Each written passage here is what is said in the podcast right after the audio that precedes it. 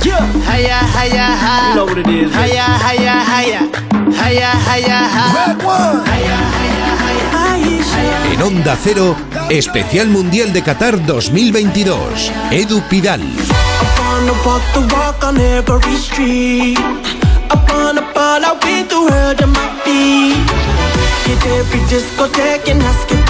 Buenas tardes, especial mundial en un día sin fútbol en Qatar. Los partidos vuelven mañana con los cuartos de final. Se juegan el Croacia-Brasil y el Holanda-Argentina que contaremos en Radio Estadio. El día informativamente ha sido intenso, muy intenso. En 45 minutos, la Real Federación Española de Fútbol despidió a Luis Enrique y anunció como nuevo seleccionador a Luis de la Fuente. Ahora, hasta ahora, mejor dicho, técnico de la Sub-21, con una diferencia de 45 minutos. A las 12 y media, un comunicado con el final de la etapa de Luis Enrique. A la una y cuarto se daba la bienvenida a De la Fuente. Es algo que Luis Enrique, esto de su final de contrato, de su marcha, de su posible salida, ya comentó el 22 de marzo de este año, cuando habló de su no renovación antes de Qatar. No, que voy a tener decidido. Yo estoy aquí encantado en mi casa. Estoy en la selección. Esto se, te- esto se debe sobre todo a la confianza. Yo me siento súper respaldado por la federación, por el presidente, por Molina, que fueron los que me ficharon. Nosotros ya hemos adquirido un compromiso. Vamos a hablar después del Mundial. Veremos lo que hemos conseguido. Ojalá sea una alegría muy grande y podamos disfrutarla todos. Y luego ya se verá. De todas maneras, esto de no renovar lo he hecho principalmente por vosotros. Porque fíjate, si luego el Mundial sale una cagada terrible, vais a tener que estar pidiendo, hay que echarlo, hay que echarlo de todas maneras, que tiene todavía cuatro años ese contrato, hay que acabar con él. De esta manera, como no voy a tener contrato, al acabar, si las cosas salen muy mal, pues eh, a lo mejor seguimos para, para tener un poco más de bachata y si no, pues ya no tendréis que pedirlo. Me iré tranquilamente y no pasa nada. Mi futuro no le interesa a nadie. Vivo el presente. Ni 48 horas han pasado desde la eliminación y Rubiales ya tiene su cuarto seleccionador para el banquillo de la Roja. Pero no solo es eso, hace poco más de dos horas, antes de las 6 de la tarde, la federación anunció también cambios en su estructura. Se va Molina y llega, aunque ya estaba, Albert Luque, nuevo director de la federación. Toda la información todavía en Qatar. Fernando Burgos, periodista Onda Cero, muy buenas. Muy buenas, ¿qué tal? ¿Cómo estáis? Pues el día ha sido de estos que molan, porque informativamente eh, ha pasado de todo desde primera hora de la mañana hasta hace eh, un par de horas, donde efectivamente había un último comunicado con la no continuidad el próximo mes de enero de José Francisco Molina. A ver, fue aterrizar ayer a eso de las 4 y 35 36 en el aeropuerto internacional Adolfo Suárez Madrid Barajas en la T4 y Molina ponerse a trabajar en ese informe que le trasladó al presidente Rubiales y decidieron lo que han decidido con ese comunicado a las doce y media hora española. La dirección deportiva consideraba, con José Molina al frente, que se debía arrancar un nuevo proyecto para la selección española con el objetivo de continuar ese crecimiento alcanzado en los últimos años, no en el Mundial de Qatar, por cierto, gracias al trabajo de Luis Enrique. Decisión que tanto Rubiales como Molina transmitieron al asturiano, que la esperaba. O sea, no ha sido Luis Enrique el que les ha dicho no quiero continuar, no me renovéis. No, ha sido la federación quien le ha comunicado a Luis Enrique que no le iban a renovar y que su, su contrato que expiraba, pues ahí acababa. 45 minutos después, porque eran los pasos lógicos, lógicos que debía hacer la federación, se elige a Luis de la Fuente por delante de Marcelino como nuevo seleccionador absoluto. Molina otra vez es quien traslada otro informe a Rubiales recomendando la elección del riojano para liderar, eso dice el comunicado, una nueva etapa. La Junta Directiva de la Federación deberá aprobar su nombramiento el próximo lunes. ¿Alguien duda de que no lo van a aprobar? No, mero trámite. Un mero formalismo. Claro.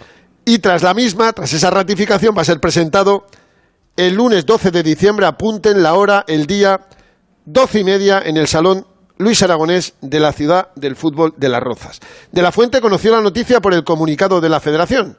Ni Rubiales ni Molina se lo adelantaron antes. Y tras el mismo, evidentemente, solo faltaría, ya si fue informado tanto por uno como por el otro.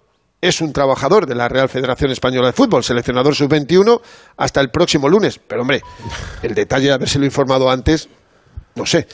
Pablo Amos será el segundo, Miguel Ángel España el preparador de porteros, Julen Guerrero cogerá la sub-21. El nuevo seleccionador debutará el 25 de marzo, sábado, en una ciudad por designar ante la Noruega de Haaland y de Odegaard. Primer partido de la fase de clasificación para la Eurocopa de Alemania 2024. Tres días después, 28, en Glasgow contra Escocia. Y te decía yo lo debutar, porque debutar ya debutó en ese amistoso ante Lituania mm. en junio, en Butar, que le ganés 4-0 a los lituanos con toda la selección sub-21, que tuvo que jugar por el protocolo, protocolo COVID de la absoluta, que estaba confinada por el COVID de Sergio Busquets en vísperas de la Eurocopa 2021. Y parecía que todo quedaba así. Hombre, si el director deportivo te presenta un informe para que no continúe Luis Enrique, si el director deportivo te presenta otro informe para el nombramiento de Luis de la Fuente, pues este aquí que a las seis y media hora española, tercer comunicado del día, se informa que Molina deja la dirección deportiva de la Federación en enero del 2023, en los primeros días del próximo año, y que Albert Luque, ex internacional, es jugador del Mallorca, es jugador del Deportivo de La Coruña, de tantos y tantos equipos, ahora estaba en un puesto en la presidencia. Sí, asesor de Rubiales, efectivamente, será el nuevo director de la selección española, quien trabaje codo con codo con Luis de la Fuente. Yo, aquí veo un matiz, Fernando, que en el comunicado de Molina especifican que es Molina quien decide no continuar una vez que expira su contrato, que acababa después del Mundial, como el de Luis Enrique. En el de Luis Enrique no hay matiz, e insisto en algo que decía ayer, creo que, como decías, quieren dejar claro que es una decisión de la federación. En esto es importante la escenificación y por eso eh, Rubiales deja claro que no es que Luis Enrique no quiera, sino que la federación entiende que el ciclo se ha acabado. No, no, está clarísimo. Ellos lo que no querían, eh, llegado el momento, es que Luis Enrique demorara mucho una posible decisión suya y se han adelantado. Esto es así. Y han decidido, pues, es que un secreto a voces, es que no había eh, más vuelta atrás, es que no nos podemos engañar absolutamente nadie, es que es así.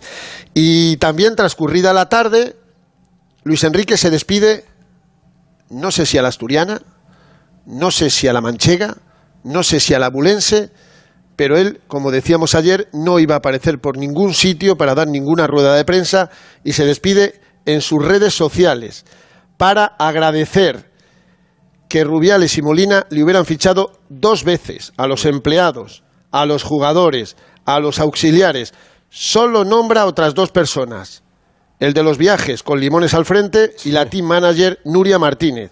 Porque al, eh, resto no nombra absolutamente para nada. A, la, afición. Y lo que. El, párrafo que más llama la atención es: toca despedirse y en estos casos solo una pequeña reflexión. Reflexión. Hmm. Lo que necesita la selección es apoyo con mayúsculas, apoyo, en todo su significado, para que Luis de la Fuente consiga todo lo que se proponga.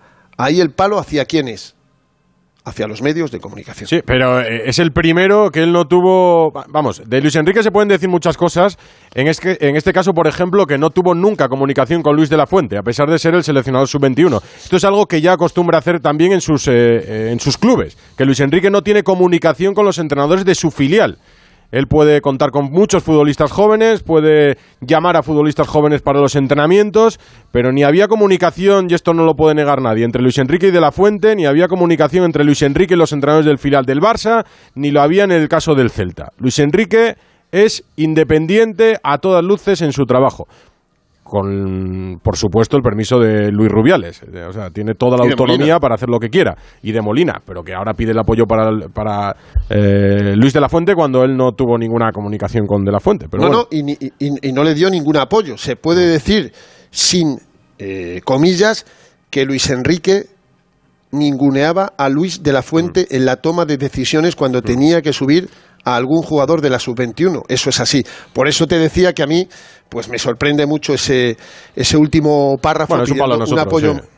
no, pero, pero es que el apoyo nunca le dio el apoyo efectivamente a, a mm. Luis de la Fuente. Jugadores que a esta hora se han despedido de Luis Enrique. Jordi Alba, agradecerte la confianza, miste y la dedicación. Dani Carvajal, gracias por todo. Mucha suerte en tus nuevos retos. Y el más damnificado en este mundial, Pablo Sarabia, Muchas gracias por todo lo que nos has dado. Creaste una gran familia a partir de una idea. Siempre agradecido. No he visto más, pero seguramente habrá muchos más casi todos que se despedirán de un seleccionador que se marcha después de cuatro años en dos etapas. Creo que si no me corrige Alexis son 47 eh, partidos.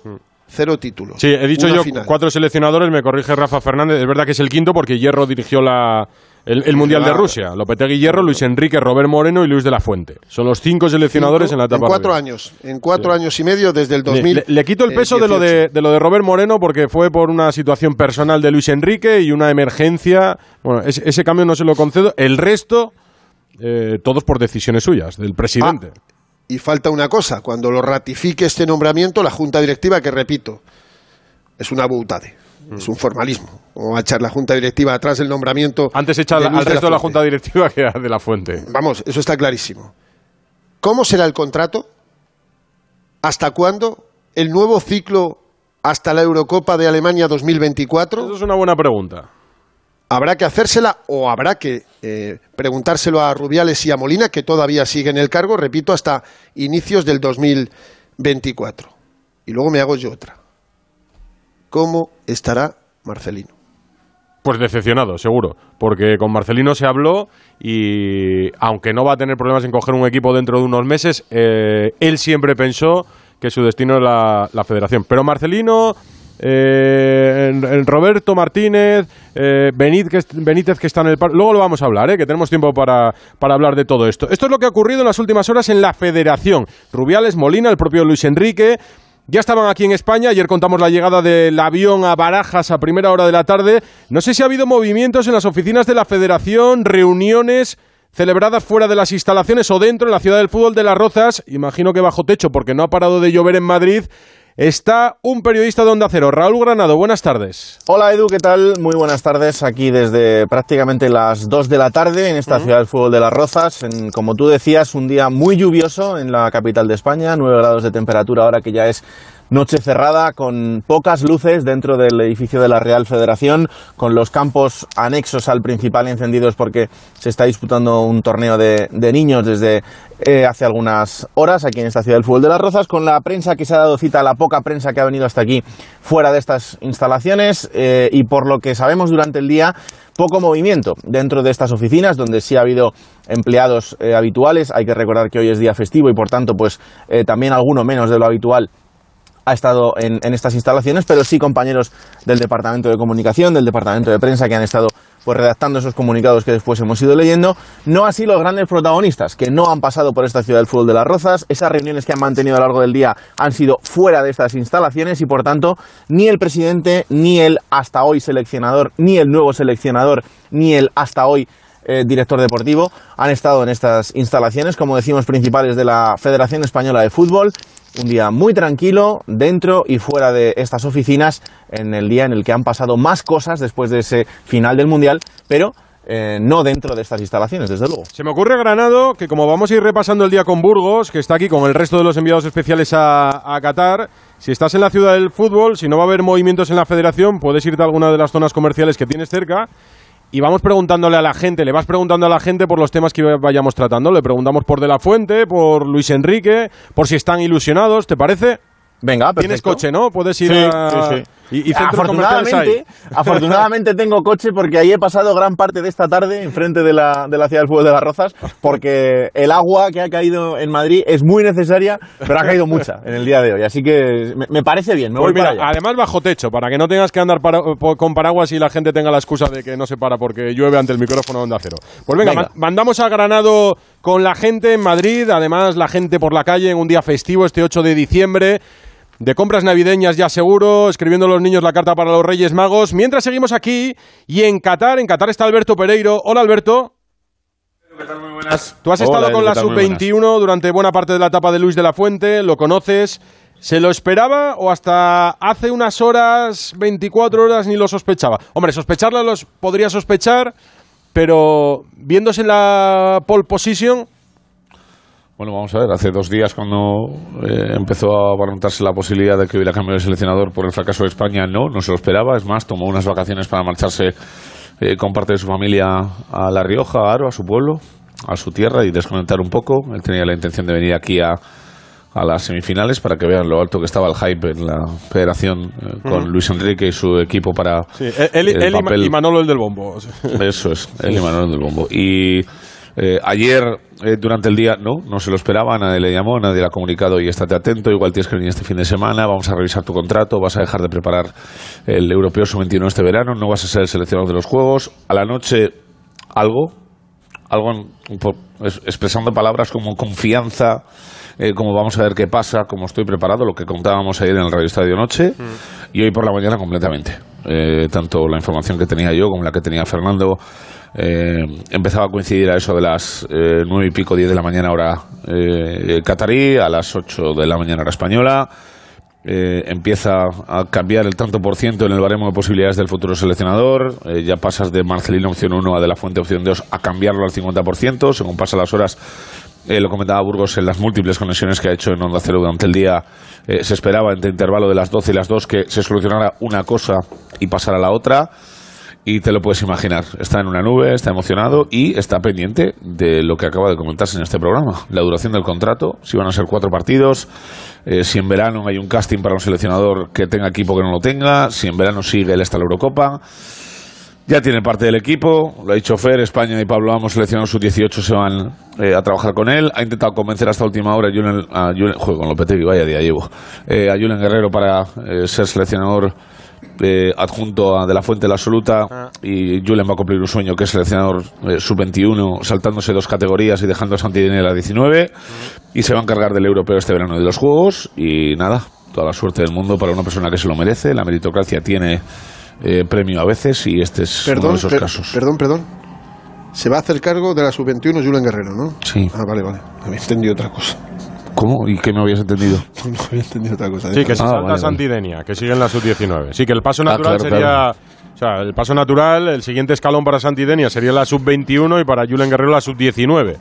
Entiendo, Julen Guerrero... Sí, pero sabes que eh, lo hemos dicho aquí muchas veces, el niño bonito de, de Rubiales en las categorías inferiores, sin lugar a dudas, es Sí, hasta que lo deje de ser. eh, Julen Guerrero. Y ya te digo yo que si algún día, Dios no lo quiera, y que sea pronto, eh, pues Luis tiene un batacazo, pues este sí sonará con más fuerza para ser absoluto que igual otros que han estado por debajo. carácter. hasta sí, hasta junio hasta junio que es cuando termina la temporada por delante la selección absoluta tiene dos partidos 25 y 28 de marzo en casa frente a Noruega en Glasgow ante Escocia dos primeros partidos de esa fase de clasificación que ya comienza para la Eurocopa 2024 de Alemania y luego entre el 15 y el 18 de junio en los Países Bajos la Final Four de la UEFA Nation League.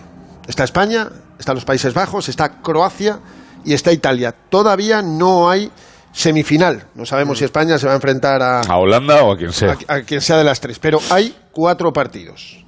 Repito, vamos a ver cómo es el contrato de un Luis de la Fuente que cobra en la federación 250.000 euros. 250.000. Luis Enrique se llevaba 3 millones brutos por año. Ya, Eh, hay una hay, hay- hay de una situación y el- eh, lo, lo hemos hablado durante los números eh, 97 el partido de Noruega 98 el de Escocia 99 la semifinal y 100 la final si sumamos el partido de Lituania sería 101 pero qué bonito sería ganar un título con el partido 100 de Luis de la Fuente en la Federación Española de Fútbol oye no, va a haber rueda de prensa de despedida de, de Luis Enrique. El asturiano ha publicado ese mensaje que leía Fernando en las redes sociales. Eh, creo que además se ha pasado por- con su hijo Pacho para saludar por el, por el Twitch, que estaba en directo en el canal de Twitch. Me queda la duda, aunque lo intuyo por la despedida el otro día después de la rueda de prensa con el partido de Marruecos, de si Luis Enrique, como la federación lo deja tan claro, en una rueda de prensa le preguntaríamos a Luis Enrique. Eh, ¿Estás de acuerdo con que a la finalización de tu contrato el ciclo en la selección se acaba o te hubiera gustado seguir hasta la próxima Eurocopa o te hubiera gustado seguir hasta el mes de junio cuando se dispute esa final de la Nations League porque podrías haber ganado un título menor pero un título. ¿qué te hubiera gustado hacer a ti? porque la federación es la que rompe y en este sentido yo creo que no vamos a escuchar nunca o al menos en, en un plazo corto de tiempo a Luis Enrique pronunciarse sobre esto. Nos queda esa duda. Yo tengo esa duda Eh, el- Yo- ¿vuestro pálpito cuál es? Yo antes quiero decir una cosa. Esto estaba tan claro de que lo que ha sucedido cogía la mano la federación, adiós muy buenas, si hubiera sucedido todo lo contrario, o casi todo lo contrario, semifinales, final, título, el que se hubiera marchado es Luis Enrique. O sea, con, Esto- con un título, Que se acababa igual, vamos. No, no, con un título, otra. Zidane en Kiev. Yo lo tengo clarísimo. Aquí lo ha decidido la parte más eh, perjudicada, que es la federación, evidentemente. No han dejado que la mano la cogiera el seleccionador para decir oye, que el seleccionador lo podía haber hecho, haber llamado a Rubiales y haberle dicho, eh, Presi, Molina, que no sigo. No, no, ha sido al revés. De otra forma, si la selección hubiera hecho un gran papel en ese mundial, hubiera sido completamente Ahí al se revés. llama, ¿no? No, hombre, evidentemente, porque yo creo que esta relación estaba finiquitada desde hace muchos, muchos meses. Yo, yo no, como 13, ¿verdad? Sí, desde que se le ofrece la renovación, como decíais. Yo no tengo nada en contra de Luis de la Fuente. ¿eh? Diría lo mismo si fuese Santidenia o el propio Julen Guerrero. Eh, Como, pero- como Pablo Homo, Sí. que también estaba ahí entrenando el No, y equipo. al que también conozco, no, pero que quiero decir que llega un técnico sin ninguna experiencia, más allá de las categorías inferiores de la federación y de dirigir eh, filiales hace más de una década. Claro que conoce a los jugadores, porque los ha tenido. Pero 14, también- 26. Claro, pero también Roberto Martínez, Marcelino, Benítez, eh, Valverde, aunque ahora Valverde no está libre, está en el Athletic. Pero como si cualquiera de ellos no los conociera, si hubiesen llegado al banquillo de la selección. En cuanto a hechos, el hecho es que Luis Enrique, para lo bueno y para lo malo, ha tenido toda la autonomía del mundo para trabajar. De otra forma, no hubiera aceptado el cargo, seguro. Ha hecho lo que ha querido mientras ha dirigido al equipo. Porque Rubiales se lo ha permitido, por supuesto. Pero, eh, eh, Edu, hay una. yo so- solo. Sí. eh, en nombre de- del, del trabajo libre y de que no ha empezado ni a sentarse en el despacho No, nuevo. lo sé. Vamos No, a esperar a ver ya. si Rubiales le quiere agarrar No, de los sí, cataplines si o no. esto- un no, segundo. Pero si con esto no quiero decir que no vaya No, a tener es que- éxitos. Es que está muy no ya el comentario de la marioneta. ¿Sabes lo que No, no, decir? no, pero no es marioneta. Pero la realidad es que Luis Enrique era autónomo para todo. Esto lo entendemos todos, lo sí, sabemos sí, sí. todos. Completamente autónomo. Incluso excesivamente autónomo en algunos casos. Fernando ha contado que por un lado iba Luis Enrique, por otro la federación, sobre todo en las últimas semanas, que han sorprendido cosas en la federación. Ahora llega de la fuente, que yo no digo que, como tú dices, lo tenga cogido de los eh, cataplines, como decías. Pero si es un, voy a ponerlo entre comillas, eh, si- sin carácter peyorativo, un funcionario federativo. Que de estos Bueno, hay muchos en los de- clubes y en la Es que federación. por eso no le han comunicado nada antes de tiempo y Claro, como pues decía Burgos antes. pues- porque tú trabajas aquí y aquí te digo Bien, lo que hay. Pues de la Fuente es un fe- eh, funcionario federativo de la máxima confianza de Rubiales, al que siempre tendrá que agradecerle la oportunidad de su vida, porque ningún equipo de primera, ningún europeo mínimamente importante ha ido a las Rozas a ofrecerle un contrato a De la Fuente para sacarlo de la sub-21. Ninguno, ni el Villarreal, ni el Deportivo de La Coruña, ahora en Segunda B, ni el Deportivo Alavés, ni el Sevilla, ni el Betis, ni el Getafe, ni el No. Levante, No, ninguno. no. Ahora. Se ha dedicado a ganar títulos aquí, nada más. en las categorías inferiores. Pero Sí, sí. Rubiales apuesta por un perfil bajo, que como en el caso de Jorge Vilda, que es otro trabajador de la federación, otro funcionario federativo, eh, si a De La Fuente se lo tiene que cargar en junio, no habrá tanto ruido como si se tuviera que cargar a Luis Enrique, por ejemplo, o a otro Pero, seleccionador. Pero ¿Y, no sé sabe lo si que pasa, y, sa- y sabe lo que pasará si llegamos a ese punto? Pues que lo que comentábamos ayer, en el, ayer por la noche sería la rabia más absoluta que le dé a todo, sobre todo a él. Lo sé. Que se quedará sin europeos sub-21, sin Lo Juegos sé. Olímpicos y sin Pero absoluta. sí, ojalá Alberto tenga muchísima suerte. Si en contra de la persona Joder, de De La. Fuente no tengo nada. Si es magnífico, es educadísimo con nosotros. Podremos escucharle en entrevistas. En ese sentido, los periodistas ganamos. O sea, el trato que ha tenido De La Fuente con nosotros siempre ha sido magnífico. Un tipo súper educado, coherente, eh, la- eh, con los jugadores. Si le preguntas a los futbolistas, magnífico. Pero tampoco podemos negar Pero- que de alguna manera Fernando Alberto, no, no voy a decir que se le regala el cargo, pero es el banquillo más importante del fútbol español. El, la- banquillo más importante del fútbol español. Sonó entre los la- candidatos a dirigir la Ponferraina, no la dirigió, pero que, esto no es un ataque a De La Fuente. Quiero decir, si hubiera nombrado Joder, a pues no lo Santidenia- parece, querido. ¿Qué No, lo que, que te digo, diga? lo que digo, Alberto, es que si hubiera Sí, sí, nombrado a. Santidenia hubiera dicho lo mismo. No, no, ya. Yo, ¿O no? Yo, a, mí, que sí. a mí me interesa conocer el proceso desde que nos eliminan del Mundial y hasta esta mañana de Molina y de Rubiales. Cuando hay un entrenador Las que lleva esas, ¿no? 13 meses esperando en su casa a que la federación le diga vas a ser nuestro próximo seleccionador. Hmm. Un entrenador que por arte de Birli Birloque no lo ha hecho, sino porque tenía fundadas esperanzas de entrenar al equipo nacional, ha desechado no sé cuántas ofertas, mínimo cinco, lo que- las que Sí, sean. pero eso es fútbol equipos- profesional. No, no, pero sí, sí, está, está muy bien. En- pero en- que Marcelino, si hubiera sabido este desenlace, hubiera aceptado la, la oferta del Sevilla o del Ah, bueno, ya. Villa. Pero ahí Marcelino tiene- Exactamente. pero eso Marcelino ahí tiene que entender que esto es fútbol profesional y que aquí se toman decisiones y que él ha esperado para estar libre, eso. pero ah, Pero se lo me gusta otro. saber Claro, me gusta saber, me gustaría saber cuál ha sido ese proceso para Ya. cambiar de opinión, Hmm. porque había otros y al presidente le gustaba Roberto Martínez. Si es un problema económico, si es un problema de que ellos quieren tener más controlado el puesto de seleccionador, ¿cuál es el problema para este eh, viraje tan brutal? Porque yo, sinceramente, y me alegro muchísimo por Luis de la Fuente, yo no esperaba que la selección, de hecho, en la historia de la selección solo se ha producido un caso como este que fue en 2000 en 2002 cuando Camacho se marchó, a pesar de tener contrato, y Villar dijo, vamos Jaburu, vamos Iñaki Sáez, y mira lo que pasó Es que, con Iñaki Sáez, si- el pobre. si tengo que decir ese la es- verdad, ese es el caso, que, a- la, a la meritocracia en la selección y en la federación no ha existido casi nunca.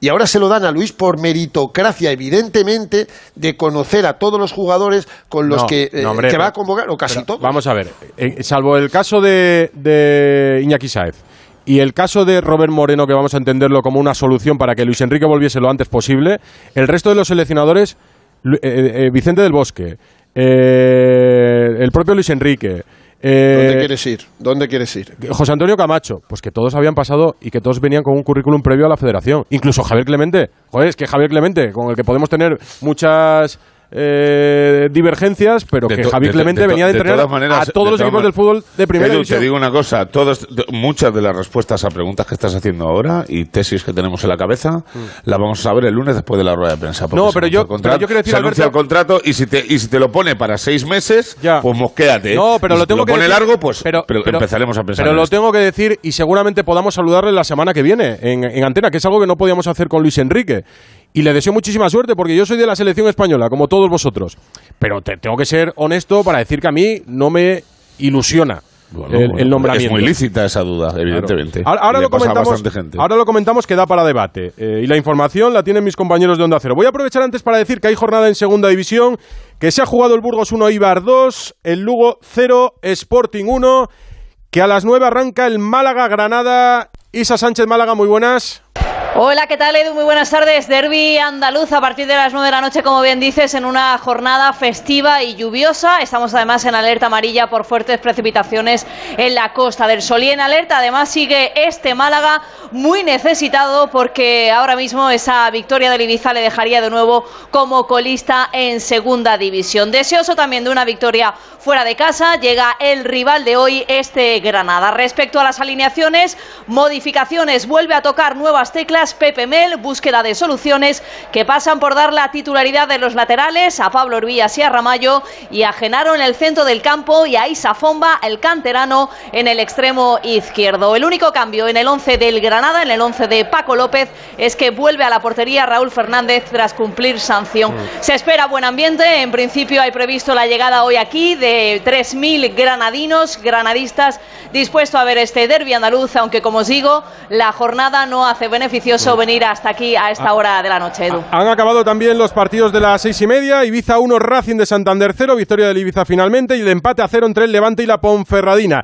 En la Champions Femenina, desde las 9, Real Madrid-Chelsea. Algo que contar en la previa del comienzo en Valdebebas. Marta Martín de Blas. Hola, Marta. Hola Edu, ¿qué tal? Buenas noches. Pues parece que la lluvia por aquí sí que ha dado una tregua en el lanzeo de Estefano, escenario que, como decías, acoge ese cruce de Champions entre el Real Madrid y el Chelsea. Las blancas buscan la victoria para no complicarse esa clasificación, mientras que las Blues persiguen mantenerse invictas en el grupo. Tres partidos jugados, tres ganados sin sorpresas en los once. En 15 minutitos comenzamos por aquí. Espero que en esta ocasión la suerte caiga, caiga para el lado de las blancas. Y en baloncesto Euroliga, Maccabi Valencia ya en juego, las 9 Real Madrid-Mónaco. David Camps, muy buenas. Hola Edu, buenas noches. Duodécima jornada de la Euroliga con dos duros rivales, casi siempre lo son para los equipos españoles. Hoy duelo por los playoffs en Tel Aviv, en Israel.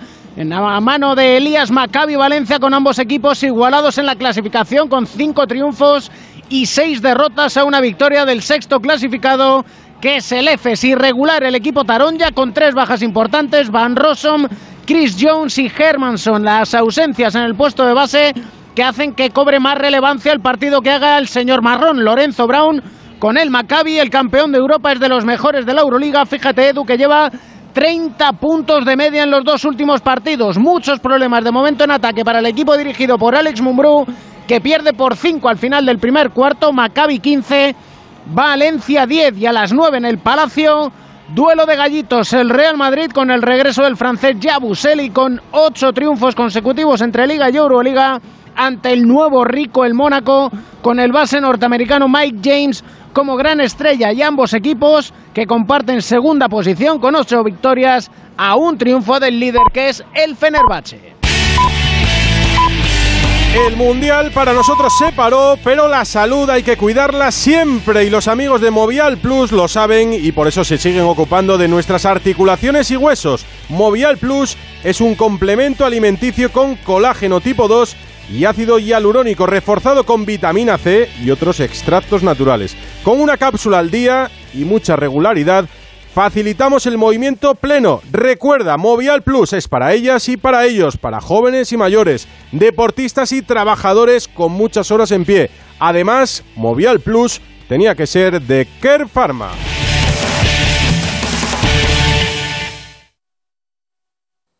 Yo, para el año que viene, me había propuesto estrenar Cascai, pero al final, para el año que viene no va a ser porque lo estoy estrenando ya. Si no puedes esperar a estrenar coche, solo este mes ven a tu concesionario Nissan. Llévate tu Nissan Qashqai Mile Hybrid y estrénalo a la de ya. Red de concesionarios Nissan de Madrid. Los mejores colchones en las tiendas Omnium Flex, Tempur, Vultex, Picolín hasta el 50%. Apuesta por la calidad y por tu salud. 14 tiendas Omnium en Madrid. Encuentra la tuya en la tienda. Recibe la Navidad con música. Ven al Auditorio Nacional los días 16, 17 y 18 de diciembre a escuchar el oratorio Elías de Mendelssohn, interpretado por la Orquesta y Coro Nacionales de España y David Afkam. Entradas INAEM.es. INAEM, Ministerio de Cultura y Deporte, Gobierno de España. Disfruta de este mundial con Muebles Adama. Armarios, colchones, sofás, todo lo que necesites lo encontrarás en Muebles Adama. Realiza cualquier compra hasta el día de la final el 18 de diciembre y llévate gratis la caja del mundial. No te quedes fuera de juego. Visita mueblesadama.com o ven a la calle General Ricardo 190. Vuelve el mejor flamenco al Teatro Real. Del 14 al 16 de diciembre no te pierdas el inicio de la quinta temporada de Flamenco Real con la gran bailaora Belén López. Y a partir de enero disfruta cada mes en el Real de grandes artistas como Eduardo Guerrero, Yolanda Osuna, Amador Rojas o Patricia Guerrero. Entradas desde 29 euros. Más información en teatroreal.es. En Tomé tenemos el coche que quieres de entrega inmediata y al mejor precio. Más de 200 vehículos usados, seminuevos y de flota interna, con garantía oficial de la marca y de Tomé. Entra ya en ftomeocasión.com o ven a nuestros concesionarios de Madrid, Alcalá de Henares y Guadalajara. Además, este mes disfruta de promociones especiales. Date prisa y no te quedes sin tu coche de ocasión, seminuevo o de gerencia al mejor precio. Recuerda, ftomeocasión.com tu amigo profesional. Llega a Madrid Los Puentes de Madison. El musical más conmovedor de todos los tiempos. Nina y Jerónimo Rauch le dan vida a esta gran historia de amor. Desde noviembre, en el Teatro EDP Gran Vía. Los Puentes de Madison. Entradas a la venta en gruposmedia.com. Llega la Revolu Plus, la Ocasión Plus. 7000 coches con descuento de hasta el 30%. Ahora es el momento. No dejes escapar esta oportunidad irrepetible. Hasta un 30% de descuento y solo hasta fin de mes. Ocasión Plus, 15 centros en Madrid, dos nuevas tiendas en Torrejón y una en Arganda. Localiza tu centro más cercano en ocasiónplus.com. Abierto sábados y domingos. Onda Cero, Madrid.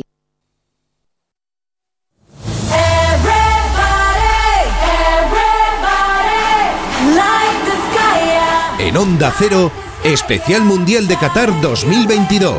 Edu Pidal.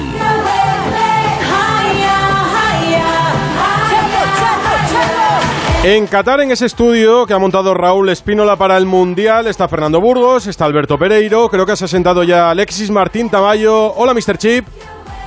¿Qué tal, Edu? Buenas noches, ¿cómo y, estás? Y está Gaby Ruiz, ¿no? Muy buenas, Gaby. Hola, Edu, muy buenas tardes, noches. A ver, Chapi, Gaby, eh, convencerme, o sea, ilusionarme con, con De La Fuente. ¿Vosotros qué sentís? Empieza Gaby. No, no, dale, dale. Nos faltaba aquí las jerarquías. No, venga, yo primero estoy, tú, primero yo.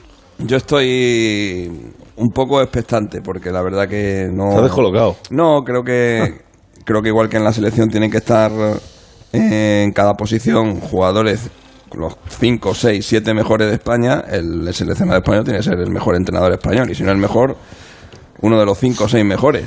Y no tengo como tal catalogado a, a Luis de la Fuente, que tiene muchos atributos, que conoce muy bien a, a todos estos jugadores, que me parece algo muy importante, que efectivamente eh, cuando llegue a las a las ruedas de prensa eh, va a calmar las aguas porque es un, es un tío educado y es un tío que no tiene que no viene con no, no viene polarizado ¿sabes? Mm. Eh, viene viene supongo que como ha sido siempre que es una persona que no le gustan la- los conflictos y, y vendrá a hacer equipo como han hecho la mayoría de los seleccionadores que hemos tenido no todos pero la mayoría de ellos pero entiendo que que le falta el bagaje que tiene que tiene Luis Enrique, eh, el bagaje que tenía Vicente del Bosque, el bagaje que tenía Luis Aragonés, el bagaje, si me apuras, que tenía Lopetegui, aunque no, no era tanto, porque Lope- pero Lopetegui por lo menos saliendo de la, de la federación tuvo una experiencia en el, en el Porto y antes incluso de entrar en la federación había estado en, en varios clubes, como por ejemplo el Rayo, pero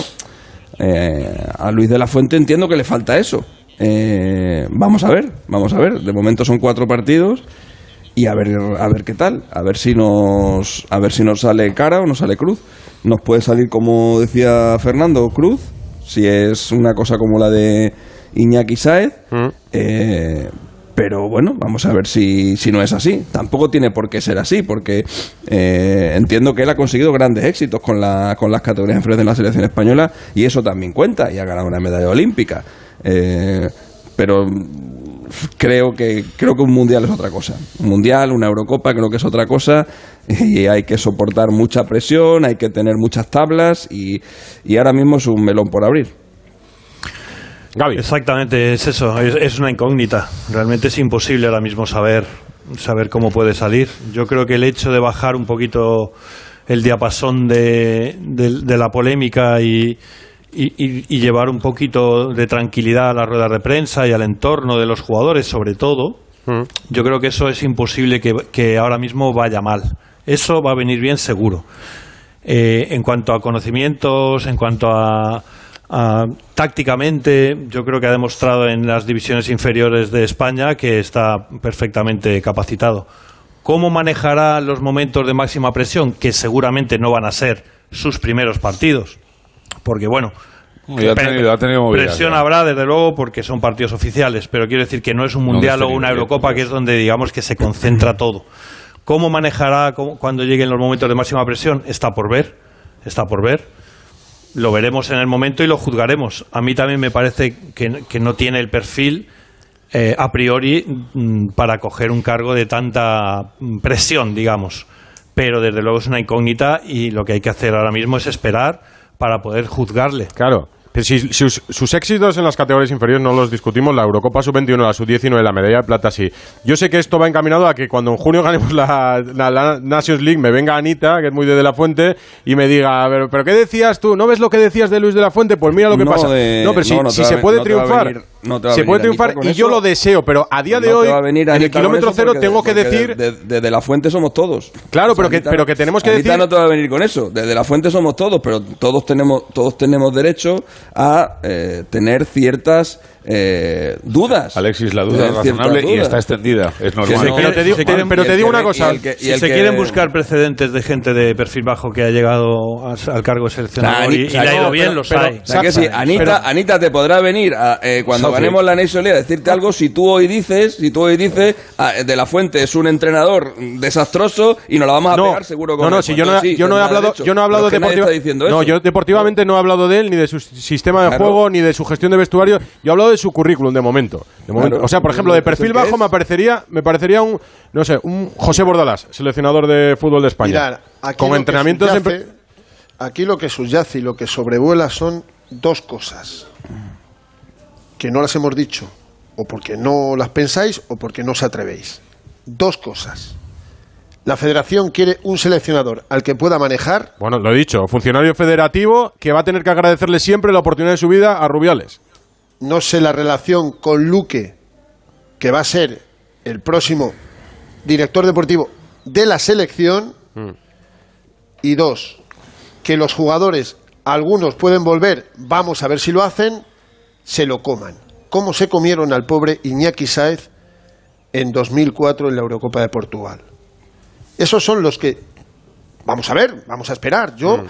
Yo, yo, me remito. Ojalá tuviéramos jugadores perfil me puedo comer al seleccionador, como eran Raúl, como era Morientes, como era Fernando Torres. Ojalá, ojalá tuviéramos ese perfil, ese perfil de jugadores y que luego no se lo comieran, evidentemente. Pero ahora mismo quién se va a comer a Sergio Ramos. Se te lo está diciendo. Bueno, Sergio Ramos, pero Sergio Ramos, yo ahora, para mí ahora mismo Sergio Ramos no es internacional español. Bueno, pero si lo viene, lo, si viene, bueno, si viene es, será es porque perfil. si viene será porque le llame vale, Luis. Pero es Mira, ese perfil. ¿Tú no ves esa posibilidad? ¿De verdad que no la ves? Bueno, pues mira, pues siempre con la salida de Luis Enrique si estás la posibilidad, tú estás planteando la posibilidad de que Sergio Ramos se pueda comer a Luis de la Fuente, mal hará Luis de la Fuente en llamarle. No, pero o puede, ser, o ser, todo lo contrario es un análisis que quiero hacer. Que también yo. hará él. No, evidentemente. Claro, claro evidentemente. Claro. Estuvo a punto de comerse a Luis Enrique. Claro, por eso no vino. No, no, eso, pero es que Luis Enrique se dejó en, muchas en muchas opciones. Pero yo creo, a ver, a mí lo que me parece es que primero vamos a conocer qué mm. pasa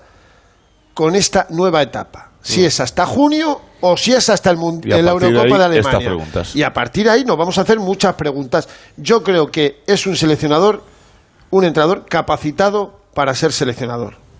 Y no me parece que haya tantísima diferencia, porque él conoce la casa perfectamente, él conoce, él tuvo una experiencia ¿eh? difícil en los Juegos Olímpicos con bastantes jugadores en los últimos Juegos Olímpicos, tuvo que tomar decisiones. Y al banquillo Exactamente. Pero que no tiene nada que ver, Fernando. Parece mentira que lleva 35 años siguiendo a la selección española de fútbol. A la selección olímpica se la presiona con dos temas puntuales fue, y dos polémicas. Que pero no genera. Bomba, no eh, hombre, no pero mira, no en la selección española, Fernando, en una gran competición, cualquier cosa es una bomba. a las presiones externas. Se está no, no, pero yo también. A aliviar situaciones muy difíciles dentro del vestuario. Sí, pero las situaciones difíciles del vestuario se agravan con las situaciones externas. No, no. Como que no. Tú ya estás poniendo. No, no, no, no. Lo que ocurrió allí no fue en es una situación por. Ejemplo, no, por ejemplo, no, externa. Por extrema, Entonces, has conseguido, has conseguido tú un análisis muy diferente a lo que yo he dicho. Que las presiones externas, evidentemente, que son muy, pero él ha lidiado con situaciones internas en aquella selección duras, duras. Hombre, evidentemente, si estás en Japón y, y, y, ¿qué fueron? ¿Dos medios de comunicación? ¿Qué fueron? ¿Tres? ¿Cuatro? ¿Cinco? Pues evidentemente no, pero yo creo que no, pero por ejemplo, desgastarte, desgastarte en convencer a Marco Asensio para que venga a, la, a los Juegos Olímpicos y luego no ponerle en la final, por ejemplo, pues eso es una situación que, la tienes que, que la tienes que lidiar internamente y en la que la prensa no pinta nada y la lidió, y la lidió, de hecho... De hecho, jugó Rafa Mir, por ejemplo.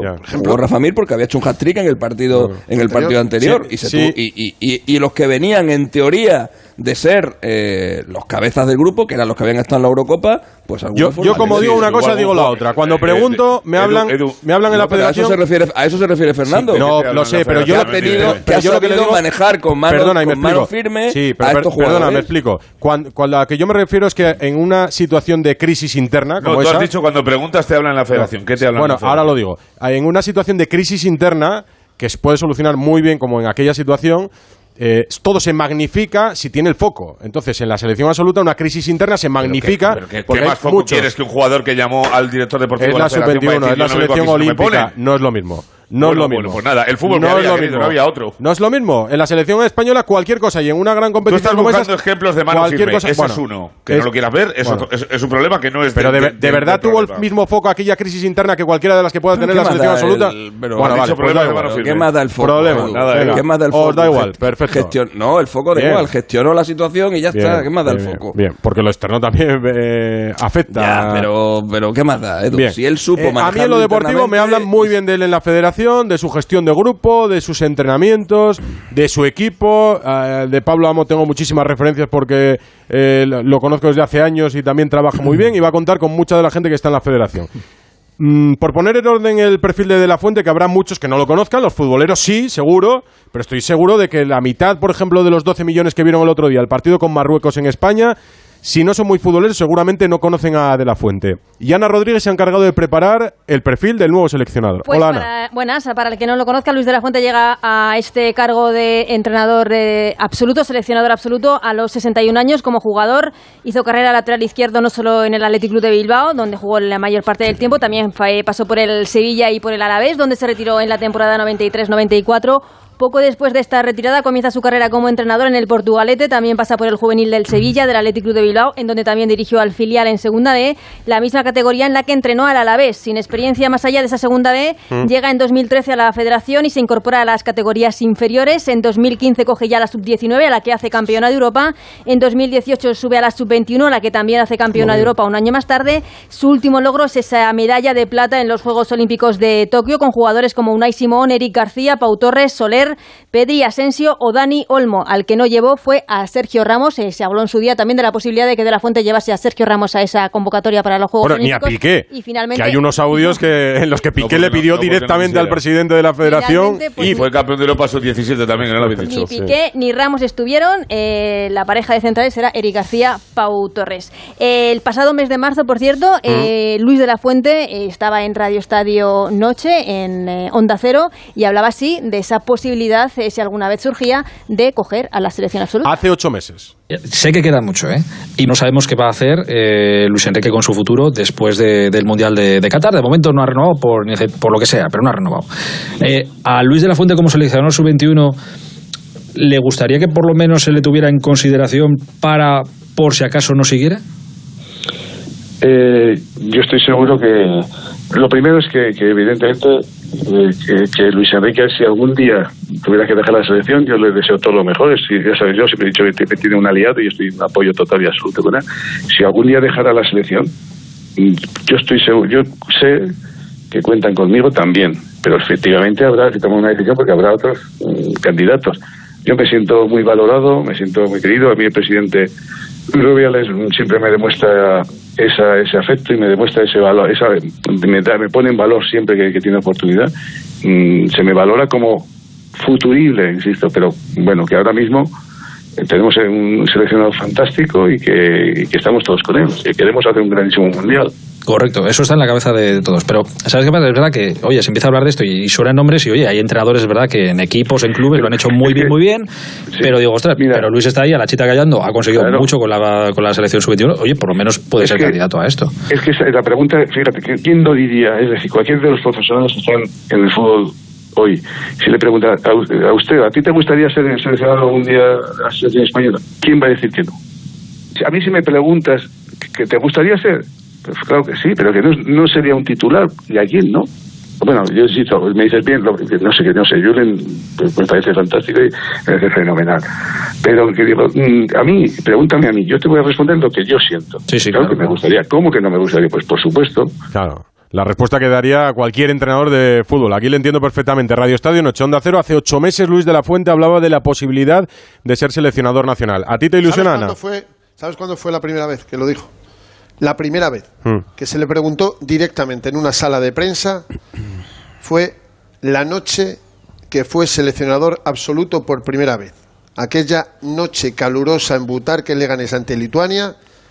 Acordaros que no, atendió a las radios personalizadas porque no era el día y en rueda de prensa dijo sí, me gustaría algún día entrenar a la selección. ¿Pero os imagináis española". que dijera que no? ¿Cómo Y va a aquello, decir que no, no, si no es una cuestión de que dijera que no. Si es que eso no es una cuestión. Es, es que aquel día él, contra una selección absoluta con los sub-21 que algunos llevaban dos días de vacaciones, le metió un meneo de padre y muy señor mío. Y aquellas palabras que llegaron a Luis Enrique, pues imagínate. Y, no venía, y veníamos de que nos echaran un europeo. Un Sí, europeo, pero sí. la cabeza no era la, la buena, ¿sabes? Que ojalá, que, Traerlos, que bien. No, no, sí. No, sí, que ojalá que bien que tal, pero le vas a pegar otra si te veo venir. No, no, porque Jorge Vilda tiene muchos éxitos en las selecciones inferiores, por ejemplo, y tiene la mejor generación de jugadoras absolutas de la historia de la selección femenina española. Y, ¿Por qué lo comparas con él ahora? no, bueno, es que es un empleado de la federación también. ¿Por qué no lo voy a comparar? ¿A ti te ilusiona Ana o no? No, no, es que se está hablando de todo lo conseguido con las categorías inferiores. Creo que conseguir cosas con las categorías inferiores tampoco es garantía de que se pueda hacer bien en la absoluta. A mí, de primeras, no me ilusiona, pero eh, hay que darle la... El beneficio de la duda. Exactamente, el beneficio de la duda y que ojalá todas Venga. estas Coño, Anita, dudas... Anita, Anita no es la que te iba, Anita no es la que te iba a decir no sé qué si ganamos no sé Sí, cuánto. pero ha, cambiado. le Creo, le- creo que le no ha me ha entendido bien, no me ha entendido bien Alexis. Mira, que habíamos, ma- habíamos hablado con Raúl Granado para que se fuera a buscar a, a aficionados. ¿Dónde está Raúl? A ver, mira, ya estoy aquí en el centro comercial con bastante gente para un- ser un día festivo, evidentemente. ¿Mucha bolsa? Sí, mucha, mucha bolsa, compra. mu- mucha gente gastando. Hay aquí un grupo de chavales muy jóvenes, de estos que saben lo que es el Twitch, de, de los que saben quién es Luis Padrique. Mm. Eh, si quieres, empiezo preguntándoles qué les parece Luis de la Fuente. ¿Sabéis Venga. quién es Luis de la Fuente? Yo sinceramente no conozco a Luis de la Fuente, pero me encantaría conocerle. Te encantaría conocerle como entrenador, ¿no? Y que le vaya bien con España. Entrenador, De hecho, como a mí me gusta mucho el fútbol, pues Sí. Es una, una clase de persona a la que me gustaría que me entrenara. Ajá. ¿Qué te parece Luis Enrique? ¿Qué te ha parecido que se vaya? Pues a ver, Luis Enrique es un gran entrenador y ha sido entrenador de la selección española durante mucho tiempo, pero, ¿Pero crees que lo ha hecho bien o no? yo creo que este año mm, no lo ha hecho del todo bien, porque hay algunos jugadores que no deberían de estar en la selección. Vaya. Pero bueno. A ver, venga, el siguiente por aquí. ¿Quién más quiere participar por aquí? ¿Qué os parece Luis Enrique? ¿Qué te ha parecido? A mí, a ver, la ha jugado, a ver. ¿Te gusta cómo ha jugado España se, o no? se cortan ahora en directo. A ver, sí, Sí te gusta. sí ha jugado bien, lo que pasa es que hemos tenido mala suerte con, con. Claro, entonces ¿ha hecho bien en irse o no? ¿Tú qué crees? No, que, ¿Se ha no, que le bien echan, no? que le echan, que no... Sí, vale. Claro, porque hay que dar más oportunidades a mejores entrenadores, tipo más opciones. Vale. Bueno, pues mira, por ejemplo, aquí estos chavales. Eh, el pre- otro más por aquí. A ver, ¿a ti qué te parece? Eh, Luis de la Fuente, ¿lo conoces? Sí, he oído, pero poco. De la selección española, pero de las categorías la sub-21, inferiores, ¿no? sí. De la sub-21. Vale. ¿Y Luis Enrique qué te ha parecido? Luis Enrique me parece que es un tío con mucha con mucho carisma, pero como entrenador, o sea, como seleccionador, mejor dicho, no ha seleccionado a los mejores. O sea, ¿que te parece bien que le hayan echado o que no siga? No, yo confiaba, yo por mí, que se hubiese quedado al siguiente mundial y hubiese sorprendido bastante. Pues nada, muchas gracias, chicos. Ahí está estas primeras A- opiniones por aquí. Atrácame a alguien más talludito. A alguien que supere los 40, 50 años, por ejemplo.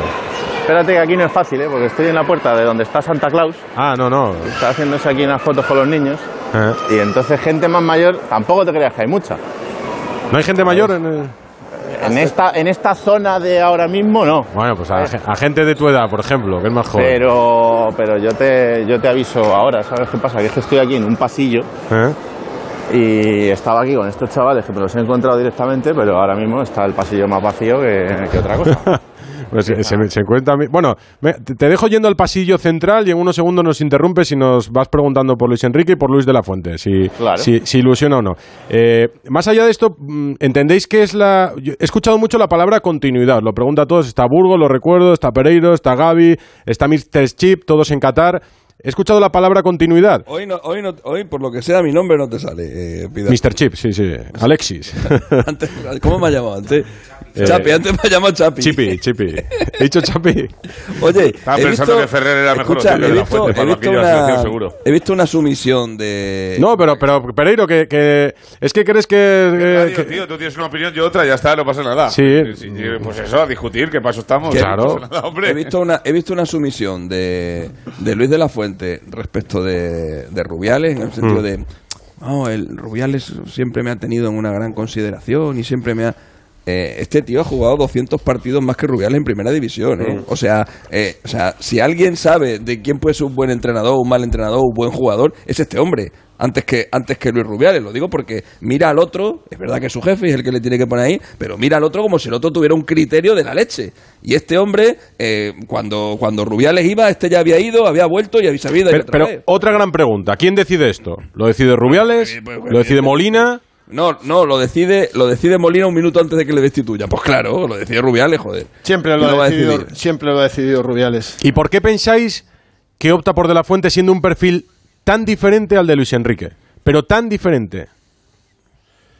Pues yo creo que hay un, un motivo económico, evidentemente. Yo creo que hay. Y, y luego, es, es que de verdad, es, es que no te responden, pero estoy expectante Hay un capítulo ahí que nos hemos perdido. por. el de por, Marcelino. por- sí, el de Marcelino yo me lo he perdido, pero a lo mejor no es así. Es que estoy expectante porque el próximo lunes nos. No lo, no lo creo, pero todo es posible que digan solo Luis de la Fuente hasta el ¿Qué, verano. qué necesidad había, ¿Qué necesidad había de anunciar hoy todo esto? Pues a, la- a lo mejor Teniendo- Marcelino, a, lo mejor Marcelino teniendo- genera rechazo, que lo recha- eh, genera seguro, porque entre los aficionados, entre Pero- muchos también lo genera. Pero, ¿qué, ne- pero ¿qué, necesidad, 13 meses. ¿qué necesidad había de anunciar hoy esto, teniendo lo que ratificar primero eh, el lunes y luego no teniendo el próximo parte de la selección española hasta dentro de cuatro meses? ¿Qué necesidad de hacerlo todo tan rápido? ¿Por qué no te juntas una reunión, tienes una reunión con Luis Enrique, hablas con no sé ¿Por quién, hablas con no sé cuánto? ¿Por qué 20 tantas 20 horas, Ahí- 20 horas después de que algo. el avión. Ahí ha pasado algo que a mí se me escapa. Ahí ha pasado una cosa rara que a mí se me escapa. Porque de hecho el otro día Es la primera vez que hemos visto a Luis Enrique dar un paso hacia la federación, que es cuando dice yo con mi amigo, o con mis Rubiales, o con mi Precio, no sé cómo lo dijo, y con Molina estaría toda la vida. Pero, pero- Algo así. Pero no, no- Algo así. Pero no, no esta vez. Es que dijo en la rueda de prensa con nosotros. y luego vino y luego vino la contestación de Molina y luego vino la contestación de Molina como diciendo bueno vale eh, sí vale, venga, venga, vale lo que tú digas pero que esto lo vamos a decidir muy rápido así fue Molina no sé si Molina en ese momento sabía que su cabeza estaba ya también cortada Pero no, no lo sé Pero que lo, que lo ha dicho, pero, que lo ha dicho pero Fernando va- Alexis. ha ido todo muy rápido ha ido todo muy rápido y ahí hay alguna cosa Pero- ahí hay alguna cosa que a mí se me está A- escapando Alexis, se lo ha dicho Fernando antes, o sea que estamos hablando de una cronología de hechos en la que todo empieza a ser realidad en la cabeza de la fuente ayer a última hora y esta mañana a, a todo trapo. que no tiene O sea, sentido no que- hay, que no hay es- ningún motivo para no hay- no ningún motivo para tener tanta prisa ¿Qué, ¿Qué sentido tendría que fuera interino cuatro partidos? Yo eso sí que no le veo sentido. Pues no lo descartes, ¿eh?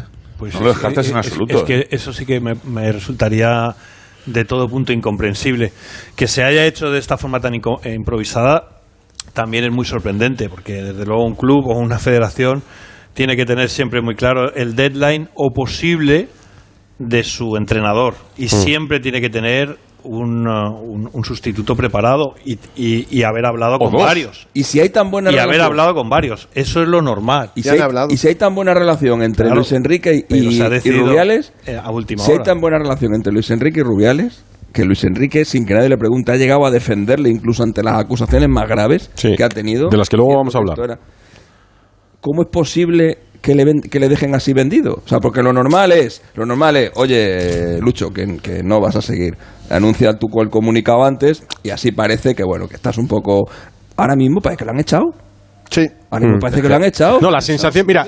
Entonces tú dile, tú dile, Lucho, esto, esto no tiene ningún sentido. Granado. Esto ya no puede seguir. Eh, sa- saca tu comunicado y luego nosotros sacamos un tuit dándote la gracia. ¿Qué va? Es- ¿Qué es- va? está, está grana- es- está granado en las rozas. Mira, aquí, a- aquí por ejemplo, con. Pregunta, por ejemplo, si creen que lo han echado o se ha ido Luis Enrique. O sea, ¿sabéis lo de Luis Enrique? A ver qué te dice la gente.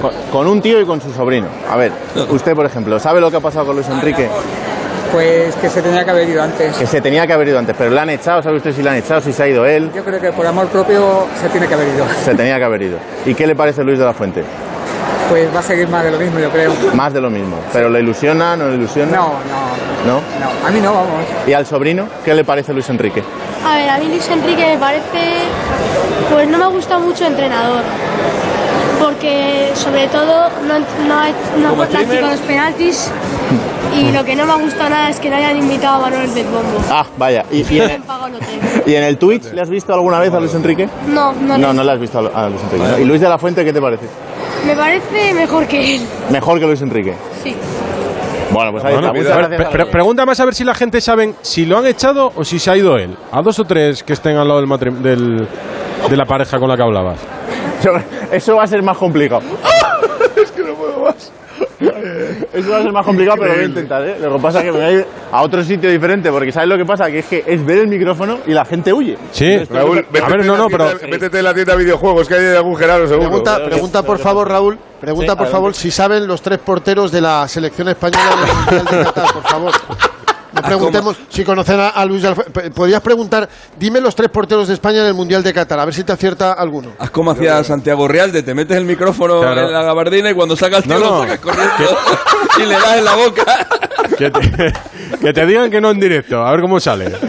Ay, vale, vale. Sí, sí, yo te vuelvo a pedir paso. Venga, me pides paso. Lo De- que- te- bueno, te dejaba lo con lo palabra que- en la boca, lo Gaby. que decía, lo que decía, no, Chipi. me- era a mí. Lo Ah. que decía, vosotros, pero vamos, que, que lo que vosotros a un amigo, vosotros a un amigo no le daríais la oportunidad de que se despidiera y de que pareciera que se está yendo él y que ha entendido que ha acabado el ciclo y tal, pues sí, en lugar de hacer esto. Por eso digo que haya pasado algo.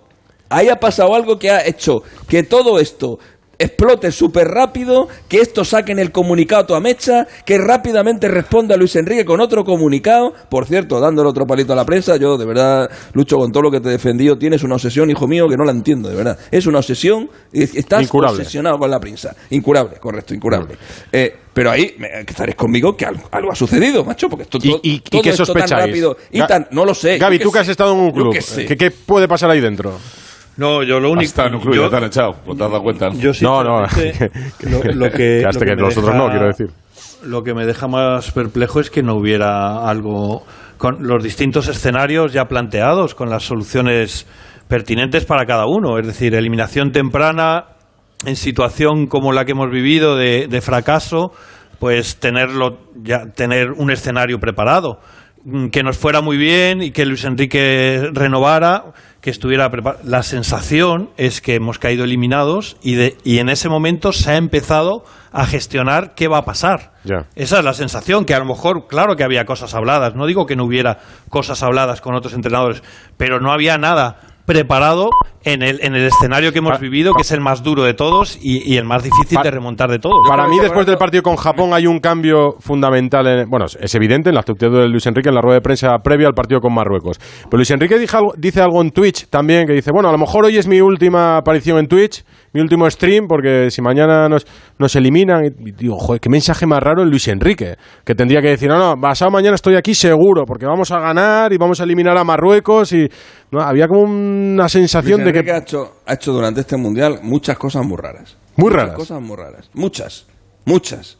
Eh, empezando, que, que empezando- es difícil explicarlas. Perdóname, empezando, y, y- y- y que no quiero que pase de largo, empezando por la. que no quiero. por lo que ocurrió en Jordania.